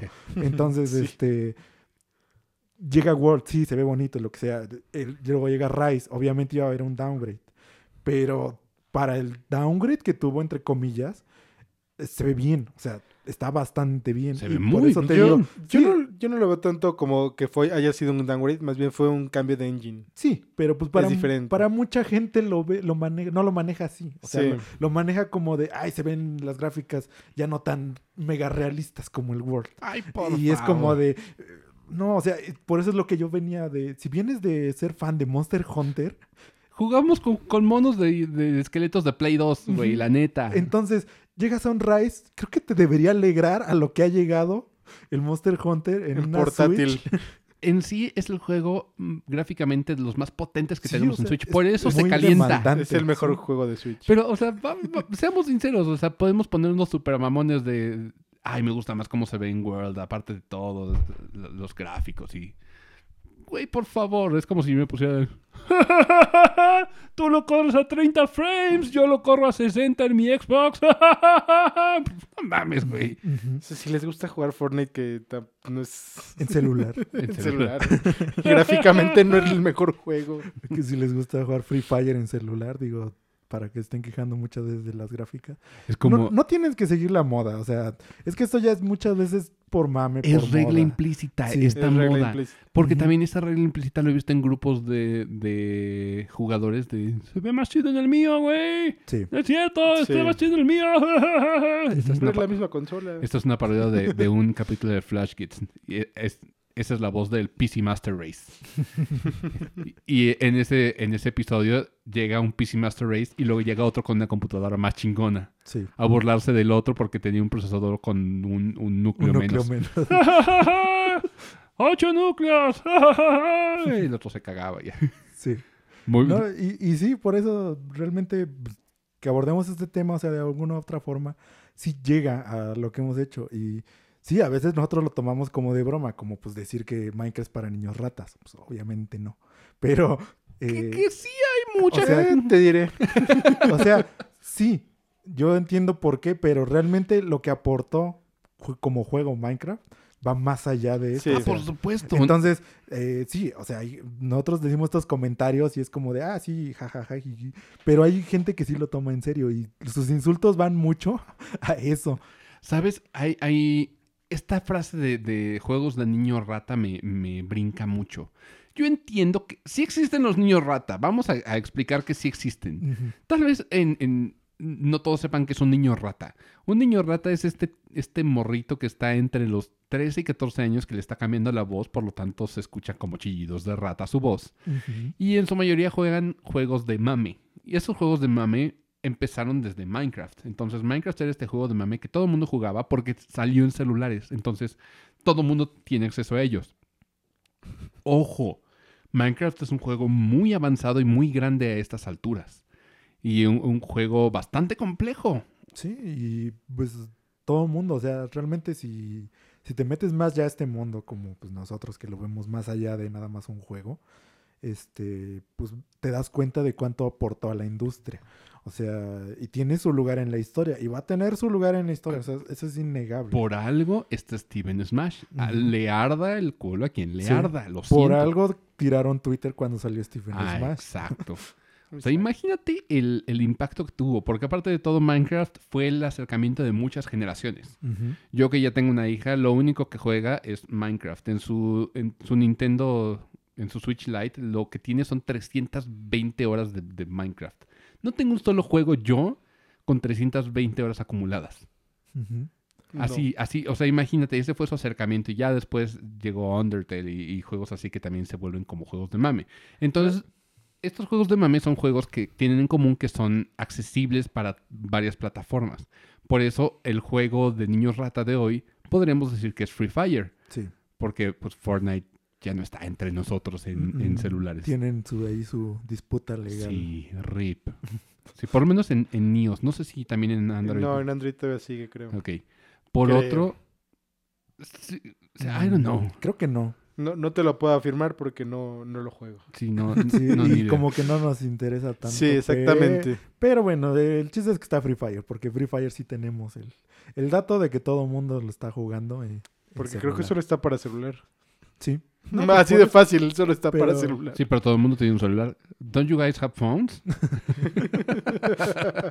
Oye, ¿te imaginas que el diablo se vuelva, se vuelva juego de niño Sería muy chistoso. Estaría muy ya, ya, chistoso. le- ya, ya- ya están sacando más anuncios del Immortal. Se ve bien, Pues sí, sí, pero- pero... eh, el- Pero el- es que Blizzard ya está haciendo Pero como yo que espero el remake del 2.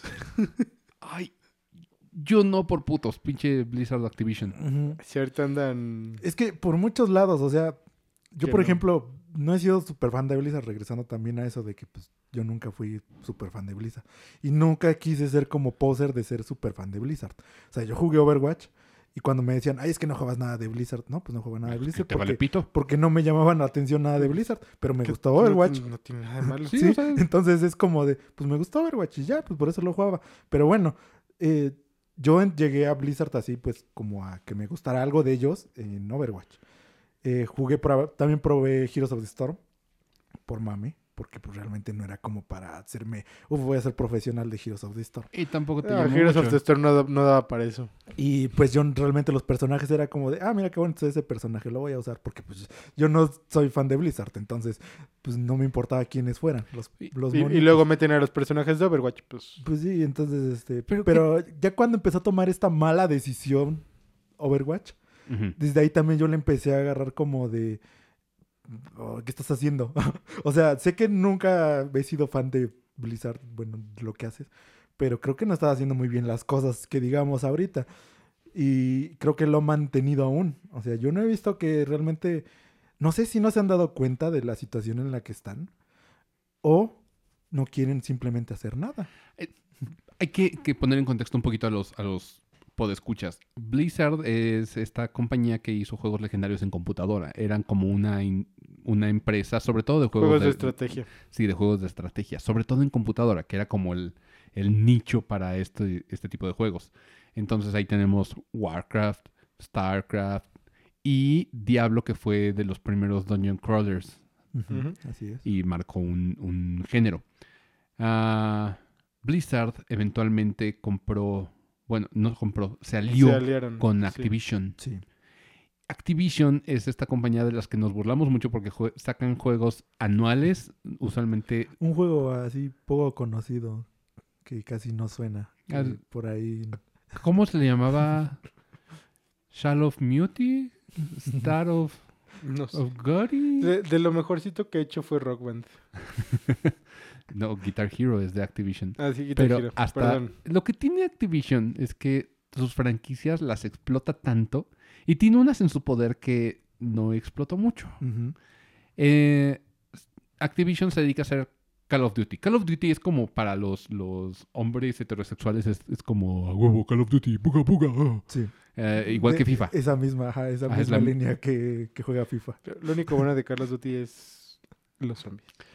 Pero es que ya los zombies también Y- están sobre... Y por ejemplo, a mí los zombies de Call of Duty nunca me gustaban tanto porque era por oleadas. Por eso, y era lo mejor. Estaba interesante por Sí, todos los detallitos y todo. Imagínate. Pero fíjate que los, los core Call of Duty son como un shooter. Entonces yo llevo ju- jugando shooters y a menos que sea un shooter con algún, alguna característica especial, no soy tan malo. O sea, por ejemplo, juego los de ID Software, ju- juego Doom, mato demonios. Juego Wolfenstein, mato nazis. ¿Sabes? Eh, ti- tienen que tener ese tipo de peculiaridades. Y Sí, y por eso es lo que te digo, que es que los zombies de Call of Duty sí, o sea, yo lo vi porque pues ves que lo jugaban mucho eh. Sí, cuando íbamos con Rita Lynn porque pues Adrián lo... les, le encanta. Ajá, o sea, lo Pero tiene así en su top. Estaba padre como lo progresivo del mapa. O sea, Eh, sí, sí, Eso, eso era lo más interesante. pero por ejemplo, eh, yo que jugué el Zombie Army mm, del Ujú. mod de Sniper Elite, bueno, Ujú. no mod, sino que pues también como su subdivisión de zombies. Eh, este sí es más como de ir avanzando. O sea, va- vas avanzando en un mapa, llegas a una parte y tienes que hacer esto de, pues, como contenerte un tiempo. O sea, vienen oleadas, tienes que aguantar y luego sigues avanzando. Entonces, si hicieran algo así, siento que sería mucho mejor. Porque tanto de estarte nada más En manteniendo un solo ahí, lugar.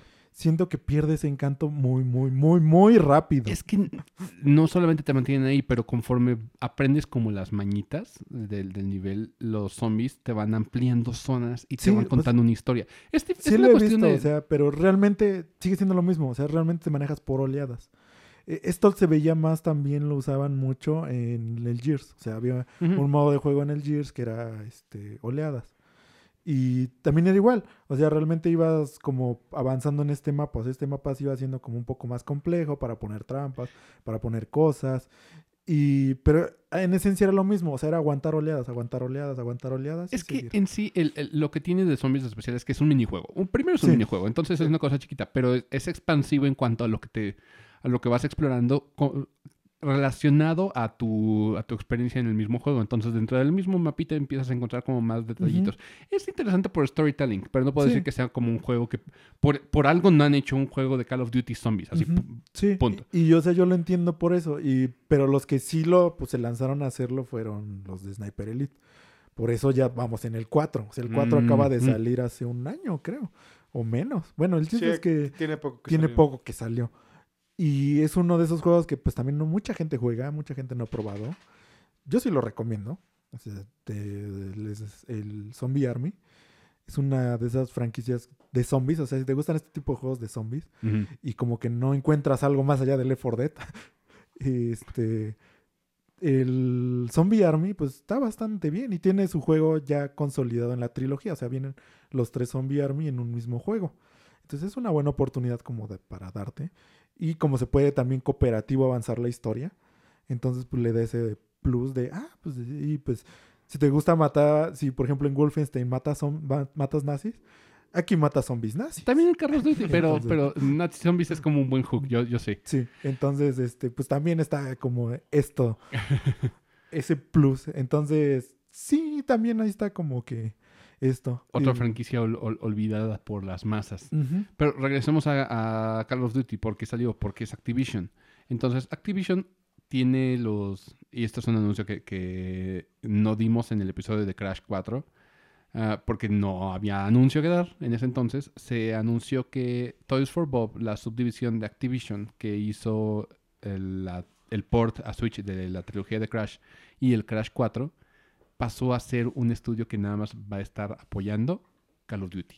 Sí. Y dices, ¿qué chingados estás haciendo Activision? Porque tienes una subdivisión que hizo un juego muy bueno de cero de Crash. O sea, Crash por primera vez se siente como un juego. Un juego estructurado, un juego bien hecho y ni siquiera fue por Naughty Dog. Muy bien definido de- Sí. de, lo que es Crash. O sea. Sí. Ajá, o sea, toma lo que es Crash y lo vuelve divertido. Sí, difícil, pero muy, muy, muy entretenido y muy bonito además. Entonces, dis- no disolvió Toys, for Bob, pero sí dejó ir a, a mucha gente, entre ellos a sus diseñadores. Entonces, no sabemos qué va a pasar con las, las franquicias, porque Toys for Bob también hizo la, el, el- remaster de, de Spyro. Sí. Entonces, esas franquicias Crash y Spyro están en el congelador. Otra vez. Otra vez. Y dices, no mames, yo estaba haciendo algo bien, güey. ¿Por qué lanzas a Toys for Bob al, al, al vacío? Por eso estoy imputado con, con Blizzard Activision. Sí, y por eso te digo que. Y de los dos lados está igual. O sea, por el lado de Activision es eso. Y por el lado de Blizzard, eh, Overwatch 2 no tiene para cuándo va a salir. Entonces, Lo anunciaron hace eones y sí, y, o sea, si no tenías un plan como para decir va a salir el próximo año o una fecha como que más o menos tentativa, ¿para qué lo anuncias? O sea, empezando con que es muy ridículo que sea un Overwatch 2. O sea, ya empezando desde ahí, es- ridículo que sea Overwatch 2. Sí. pues también, es que hay muchos juegos, es un error también anunciar juegos tan anticipadamente. Por eso el pedo de Elden Ring que tenemos de, ah, la verga. Bueno, también se supone que el Overwatch 2 iba a salir hace ya tiempo. ¿Dijeron fechas? No. No, pero habían dicho un aproximado. O sea, no. O sea, Es que- era como un. Ok, vamos a sacar Overwatch 2 en el próximo año, ¿no? Por así decirlo. Y eso fue hace tres años. Sí, yo entiendo pandemia y demás, pero también decirlo con tanta anticipación es Sí. peligroso. Por Pero ejemplo, Sí, no, o sea, no tenía razón de ser, empezando De- por eso. o Desde sea, el principio. realmente se lo podían haber llevado con un cambio de engine al Overwatch base. Un update. Sí, o Listo. sea, hacer un update, si quieres te lo vendían un poco más barato que un juego completo. Y ya, ahí estaba tu Overwatch 2.0, ni siquiera un 2, o sea, simplemente iba a ser como una versión más del juego base que es Overwatch. Por eso mismo me empezó a perder mucha fanbase de ese lado. eh, cuando canceló también lo de Heroes of the Storm, que ya no le quiso meter más allá. como ya, ya terminó el soporte de Heroes of the Eh, Storm, Pues ya nada más lo mantienen. Está como limitado. O sea, es lo que yo decía muchas veces. Si no fuera Blizzard, ese juego ya hubiera muerto desde hace Sí. años. O sea, años que ya hubiera, lo hubieran cerrado. Solo porque es de Blizzard sigue abierto. O sea, tal cual. Sí, pues el último personaje lo sacaron hace ya mucho tiempo. Entonces, O sea, ya no le dan soporte al solo, juego, solo está vivo porque es de Blizzard. O sea, porque tiene el dinero para mantenerlo. Porque tiene servidores. Sí. wow. O sea, esa es la verdad.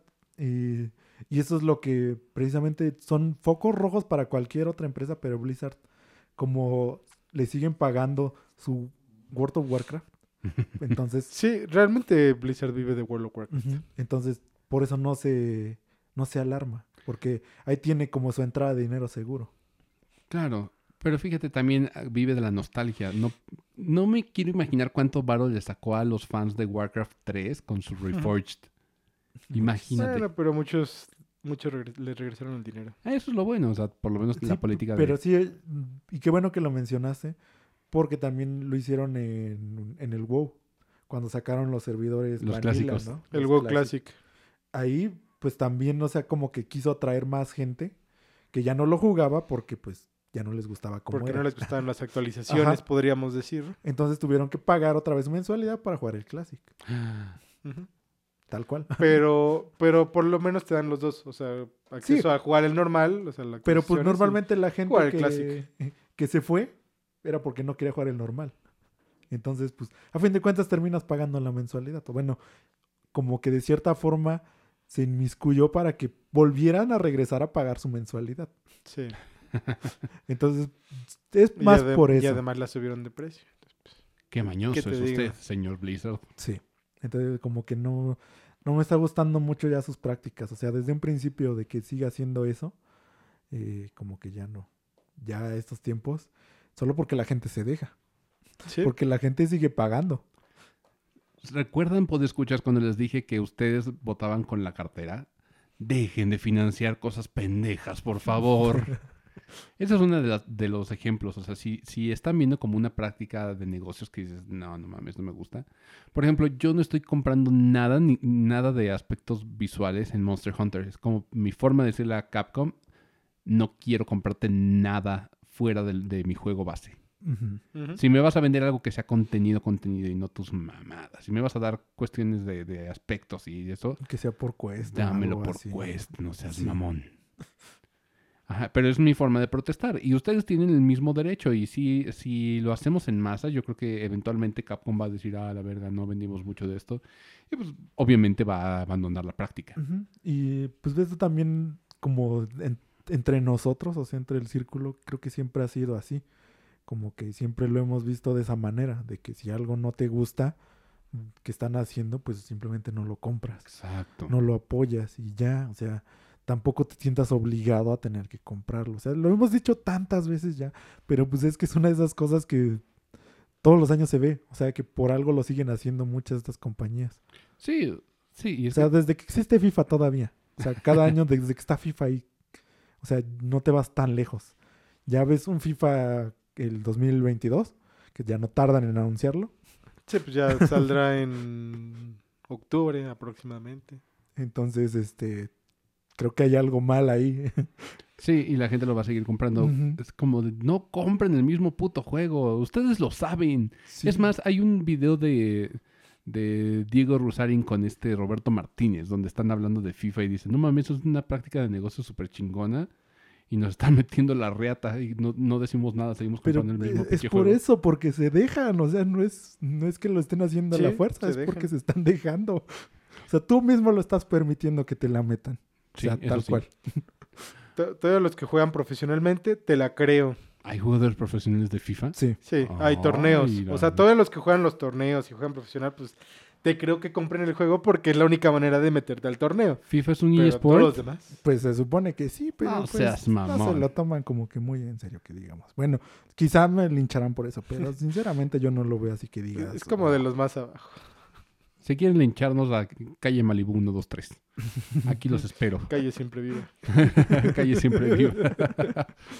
Pero pues sí, o sea, de esas prácticas sí no, y creo que sí vale la pena como mencionarlo, o sea, y más ahorita que pues a nosotros no, no, no tenemos patrocinio de nadie, entonces pues tenemos como libertad de todavía decir lo que queramos.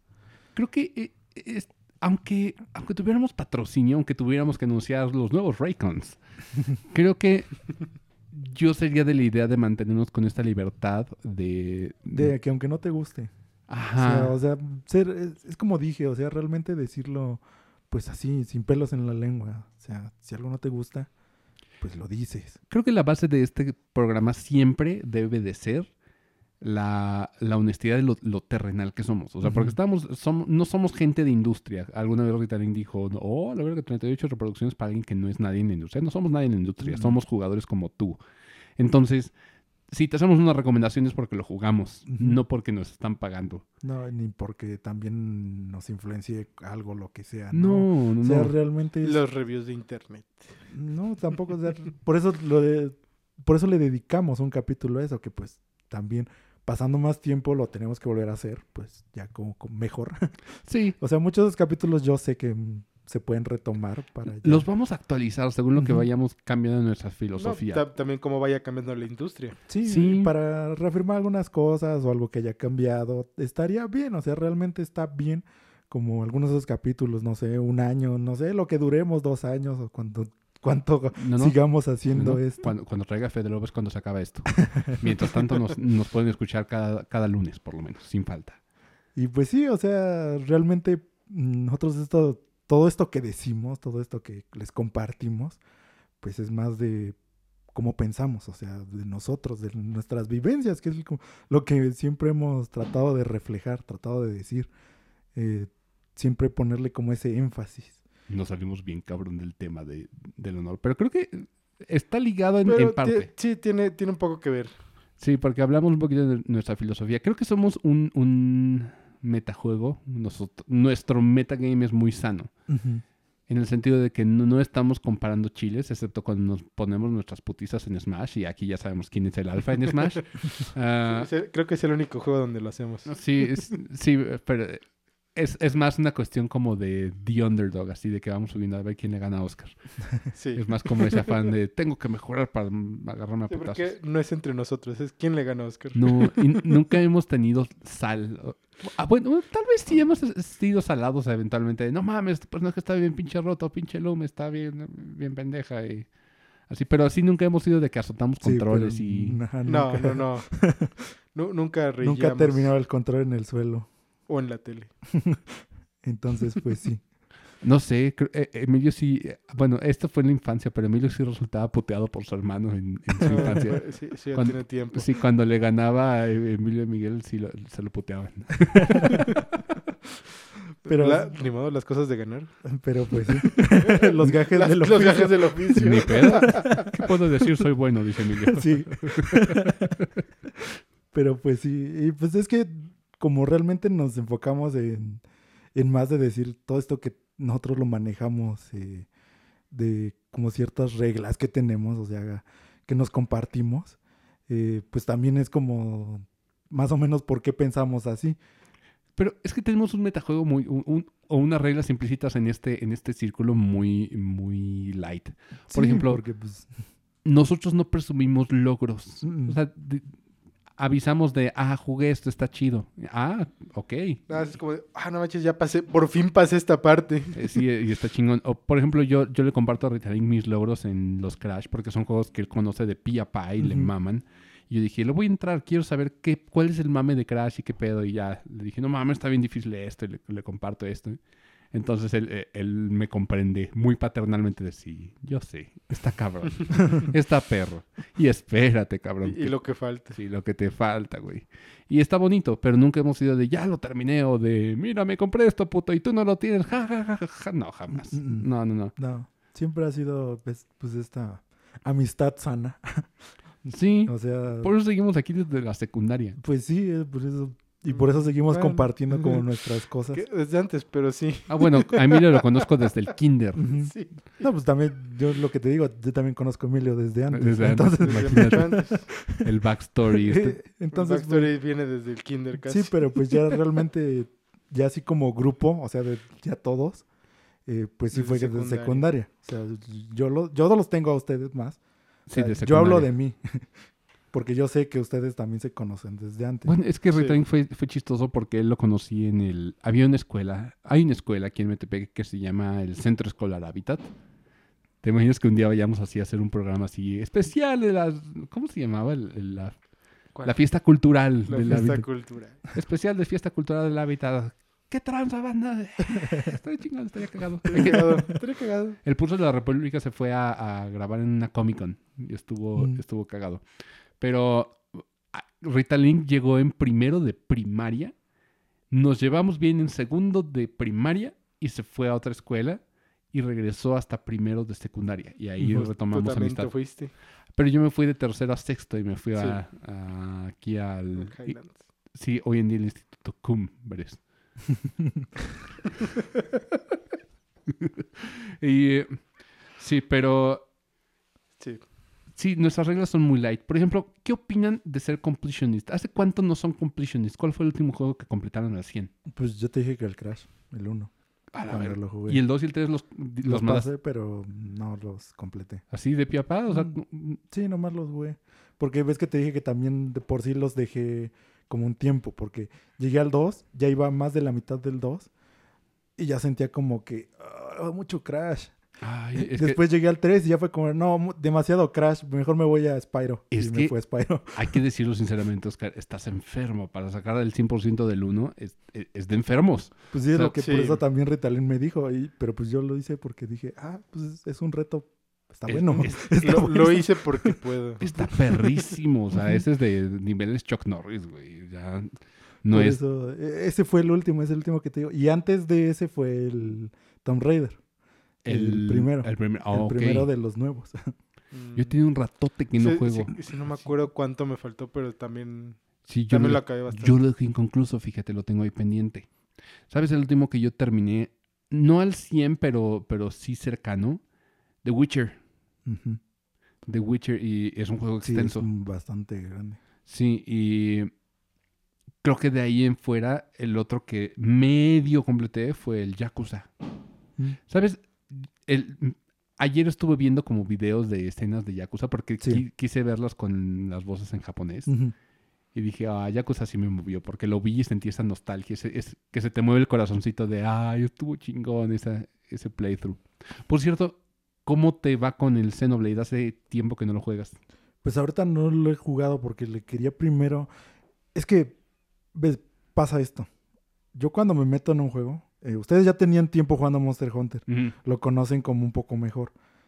Pues entonces entienden que yo entrando a un juego nuevo, eh, tenía que invertirle como un poquito más de tiempo fuera de jugar con ustedes. Porque entender. pues, o sea, sí, juego con ustedes y lo que sea, pero había cosas que pues no terminaba como de entender y como para no atrasarlos y decirles, oiga, no entiendo esto y pues también no estar como poniendo ese tope de no puedo hacer esto porque pues no sé cómo se hace o no sé qué, qué o cómo pasa. Entonces pues yo me di más a la tarea de pues yo lo investigo un poco de mi parte. Ah, sí. Entonces, este, pues investigué más de mi parte, ver cómo funcionaban los stats. Porque es que a mí me gusta mucho meterme en eso. Sí. O sea, meterme más en cómo funciona la parte de el cálculo de stats. Y pues, los hitbox y las hotbox. Más o menos, pero esas son ahorita como a ojo, nada más. O sea, estar ahí viéndole al tanteo. Eh, porque como no existe una database real de cómo son, como en el Smash, por, por Ujú. ejemplo.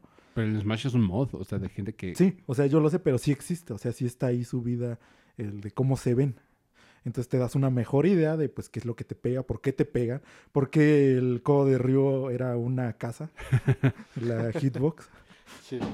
Este, ¿Te acuerdas que te dije que Monster Hunter, cuando lo ves de cierta forma, hay mucho de fighting game que entender ahí? sí, Desde chip damage hasta, hasta hitboxes y hurtboxes. Y, y en cuanto a combos. sí, por eso yo lo entiendo. O sea, entiendo como esa mezcla y entiendo de por qué viene, pues es Capcom.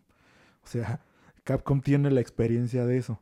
Eh, tiene la experiencia de Hack and Slash, que pues en Oh, su sí. tiempo era, pues, ya lo vimos. o sea, realmente fueron uno de los precursores de este género. Entonces ya a lo que han llegado con Devil May Cry, el último que salió. eh, Y es- sin Hideki. Camilla, fíjate. Y es increíble, o sea, ese juego yo lo veo y dijo, qué bonito se ve, o sea, el combate es increíble, todo se ve muy bien. Qué perros. Entonces, este, sí se nota. Entonces, ahora, poniéndolo como enfoque de Monster Hunter, eh, entiendo a por qué va. Porque muchas de esas cosas mecánicas nuevas que le pusieron, eh, la única forma de entenderlas es que yo las empezara como a hacer. Sí. Entonces, volví a lo mismo. Quería como meterme un poco más para que ya que lo entendiera bien por qué funcionaban las cosas y por qué a veces no, este, ya empezaba como a dejarlo un poco más, que es lo que ya empezó a- en este momento, que es como de ya llegaste a, pues se puede decir que a refinar lo que faltaba, o sea, ya probar el juego con lo, se puede decir que lo que hay ahorita de Endgame, eh, porque sí, obviamente fa- faltan todavía algunas cosas. Todos que- los parches de este mes. Y, los que vienen. No, el- y fa- falta que le metan Master Rank. o Y el RNG que tiene. O sea, el RNG que tiene es también medio molesto. O sea, también dejándolo es, es molesto. Y pues obviamente eso también te limita un poquito a veces en buildear cosas. Eh, pero ya llegué como a esta parte en la que digo, ya no necesito como enfocarme porque ya entendí cómo funciona todo. Porque sí, ese, eh, sí, ahorita entiendo que es un juego, aunque sí es amigable, también para todos los que quieran como entrar a Monster Hunter. Si alguna vez no han entrado y Pero- quieren como alguien que les diga, El Rise es amigable. Ajá, Porque eh, por es eso es lo que amigable. les digo. El Rise es amigable. Eh, el World también, pero ya con el Iceborne. Eh, bueno, sí, el Iceborne yo no lo probé. Porque probé el Word Sí, es que sí le cambiaron muchas cosas. y el Word no me gustó nada. O sea, Wow. poniéndolo el Word contra el Rise, No escuches, Rita Link, no escuches. el Word no me agarró nada así. Lo jugué, lo probé porque le dije a Alan, están las horas en mi Steam también para que vean que no fue como de relajo. Que le dije a Alan, sí, lo voy a probar. Porque no, nunca te dije no. O sea, sí te dije, lo voy a probar. Lo probé, probé las armas, probé las eh, misiones. Lo mejor que les puedo decir del Word base, la creación de personaje. sí. Es lo mejor que tiene el Word. Pero, mira, haz de cuenta que el Iceborne es muy parecido al Rise. El Rise es más, es más fluido, pero es muy parecido al Rise el Iceborne. De hecho, mucho del, i- mucho del mucho que tiene el Rise lo agarraron del Iceborne. Ah, claro. Sí, o sea, yo lo sé. y- muchísimo. Y, toda la gente que pues sí viene como de jugar, que sí se ve que sí son fans de Monster Hunter, los que sí dan su opinión como sincera de siendo fans, sí dicen que pues muchas cosas de las que hicieron bien, de las que hizo bien el Iceborne, las retomaron en Rise. Ujú. O sea, yo no te lo puedo decir de primera mano, pero les creo porque se ve luego luego la gente que sí son jugadores de pues de Monster Hunter en este Sí, caso. de, de hecho, al probar el Rise fue, fue lo primero que noté, que mucho lo, lo tomaron del Iceborne. Sí, y pues yo, yo entiendo que pues a fin de cuentas tenían que hacerlo. O sea, Capcom lo hace mucho. O sea, cosas que le salen bien, las sigue usando. Cosas que no les agrada tanto a la gente, las recortan o las cambian. Entonces, sí, así funciona mucho Capcom. O sea, esto venimos viendo porque pues Capcom yo lo vengo jugando desde... Entonces, no nada más Monster Hunter, o sea, cualquier otra. Cualquier otro juego. Ya nada más lo retomo pues ya en Monster Hunter. Y pues precisamente pues me di este tiempo a entender el juego. Y para los que vengan como de no conocer nada de Monster Hunter, el Rise es amigable, pero sí tiene cosas que no te explica. Este tipo de cosas. cositas que sí, tiene, no tiene, están ahí. Tiene, o, digamos, secretos. O que se las toma muy a la ligera. Porque esa es una de las cosas que vi. Que te las explica como de, ay, puedes hacer esto, pero así como que no le da ni énfasis ni, ni ningún como uso práctico. Y ya después de que empiezas a meterle como unas cuantas horas, te das cuenta para qué servía. Y entonces es como de, esto le podían haber dado como un poquito más de importancia. Ahí te va. Eh, eh, esto es como una cuestión de filosofía del mismo juego. Porque ellos querían desde un inicio que este tipo de mecánicas escondidas que no te dice la gente fuera conocimientos pasados entre gamers. O sea, entre, entre eh, tus compas de decirte, no mames, encontré esto que está súper chingón. A ver, pruébalo y que, te fueras como comunicando. Porque siempre fue este, este la motivación de, Monster Hunter y lo dicen los creadores. Este tipo de, truquitos, este tipo de, builds o de, construcciones de, armaduras o de, eso es como de pasarse en boca en boca y por eso no te lo dicen. Entonces eventualmente hay canales de YouTube como Gaijin Hunter que se dedica a este tipo de cosas como eh, Gaijin Hunter es tu amigo que se da cuenta de esas cosas y te, te dice los secretos. Entonces, eso es parte de la filosofía por lo que no todo está explicado en el manual de, del Hunter. Y sí, o sea, yo, yo lo veo, pero sí hay muchas cosas que, pues precisamente esto que dijiste, lo del manual, eh, en ningún lado te dan como esta cosa de que puedes ver ahí, eh, en el que ya viene en el juego. Por ejemplo, los drop rates. O sea, eso no está en ningún lado. O sea, yo me puse a ver cada menú que hacía y me puse a ver en cada menú que había en cada menú qué le podía apretar, porque hay menús que no tienen como de que puedes apretar cosas. Y me puse a apretar cosas y pasaban algo. Y es como de veía, ah, ah, pues aquí se desbloquea esto. Pues desde que Ritalin me dijo lo de cómo ver las defensas. Eso también ah, en ningún lado me decía, o sea, eso fue muy, muy, muy, muy al principio, yo lo entiendo. Yo pues asumía que estaba en stats y pues sí estaba en stats, pero estaba así como que, o sea, tiene páginas los stats. Entonces. Tiene como este, resumen de los stats. Ajá. Entonces tienes que ir por páginas de stats para ver realmente los stats completos. O sea, no te los enseñan así. Eh, eso, pues, no sé si podría ser como mejor, porque realmente a mí me gustaría más que fuera como uno donde estuviera todo. O sea, que te enseñara todo, porque es que, es que, veamos, quizá antes funcionaba porque, como digo, era un poco más lento el juego. Entonces, pues los menús también eran un poco más lentos. Eh, ahorita ya no. Ahorita estás como, quieres ver algo así como rápido, tienes que estar pasando como en hojas. Sí, y luego estás a media pelea y pues no. Ajá, y como que no. O sea, eso, eso por ejemplo, sí podrían como mejorarlo. O sea, son observaciones que yo tengo viniendo fuera de. Sí. Eh, que sí, pues entiendo que pues dentro de dices, no, pues es que sí, así se manejaba o así lo veían. Pero al menos con el menú radial y que puedas customizar todo esto, eh, pues yo lo veo muy bien de ese lado. Porque creo que eso ya lo empezaron a poner más en el World. Sí. Sí, de hecho viene desde el World. Y por eso, eso yo por ejemplo digo, está muy bien. Está muy, muy, muy, muy bien. Porque puedes customizar y poner lo que se te hinche la gana ahí. Entonces ya te quita el estar buscando cosas. Porque yo lo hacía buscando cosas. Y luego dije, no, eso no es como lo óptimo. Voy a hacer un radial que tenga todo lo que yo uso y me lo prendo de memoria. Ya no tengo ni que estar viendo las... Pues, que, que voy a usar. Entonces ya nada más es como, tas, tas, tas. Igual el que puedas seleccionar cuando me dijo Emilio que podía ser el, de parafilar. Eh, eh, yo veía que el único problema es que si quería como mover mi stick, seleccionaba algo al azar. Ajá. Sí. Eh, pero hay un menú que te deja que lo debes de dar clic para seleccionar el que yo ese uso, sí. Y yo también lo uso, pero nadie te dice que puedes hacer eso. No. Y eso es también como de que, pues, el menú de opciones también está como muy desperdigado. O sea, su menú de opciones de, de lo que puedes poner, quitar, hacer y lo que sea, tienes que estar también viendo todos y viendo qué es cada cosa. Y, sí. y es un rollo. Ya así es medio confuso. Sí. Sí, o sea, puedo entender. Es una, es una franquicia, si no tan amigable para los nuevos jugadores. O sea, yo... Ah, y yo a lo que iba es esto. O sea, es un juego que sí.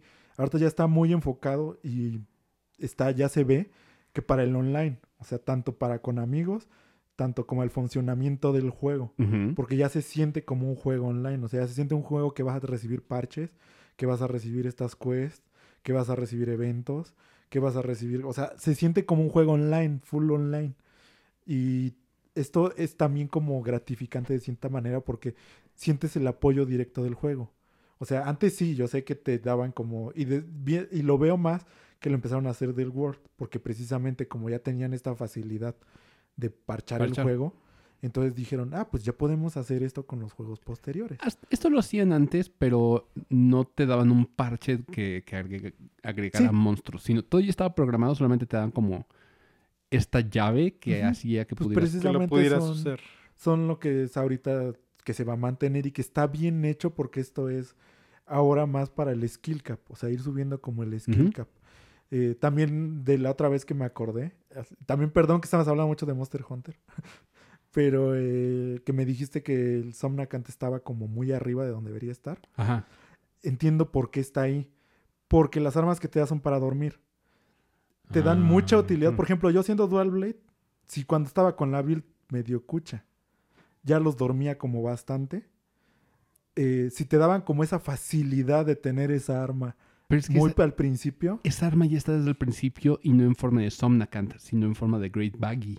sí, pero esta tiene más. Ah, por- sí. Y el set del el set como el de arma te lo aumenta más. Entonces es como mucho más fácil.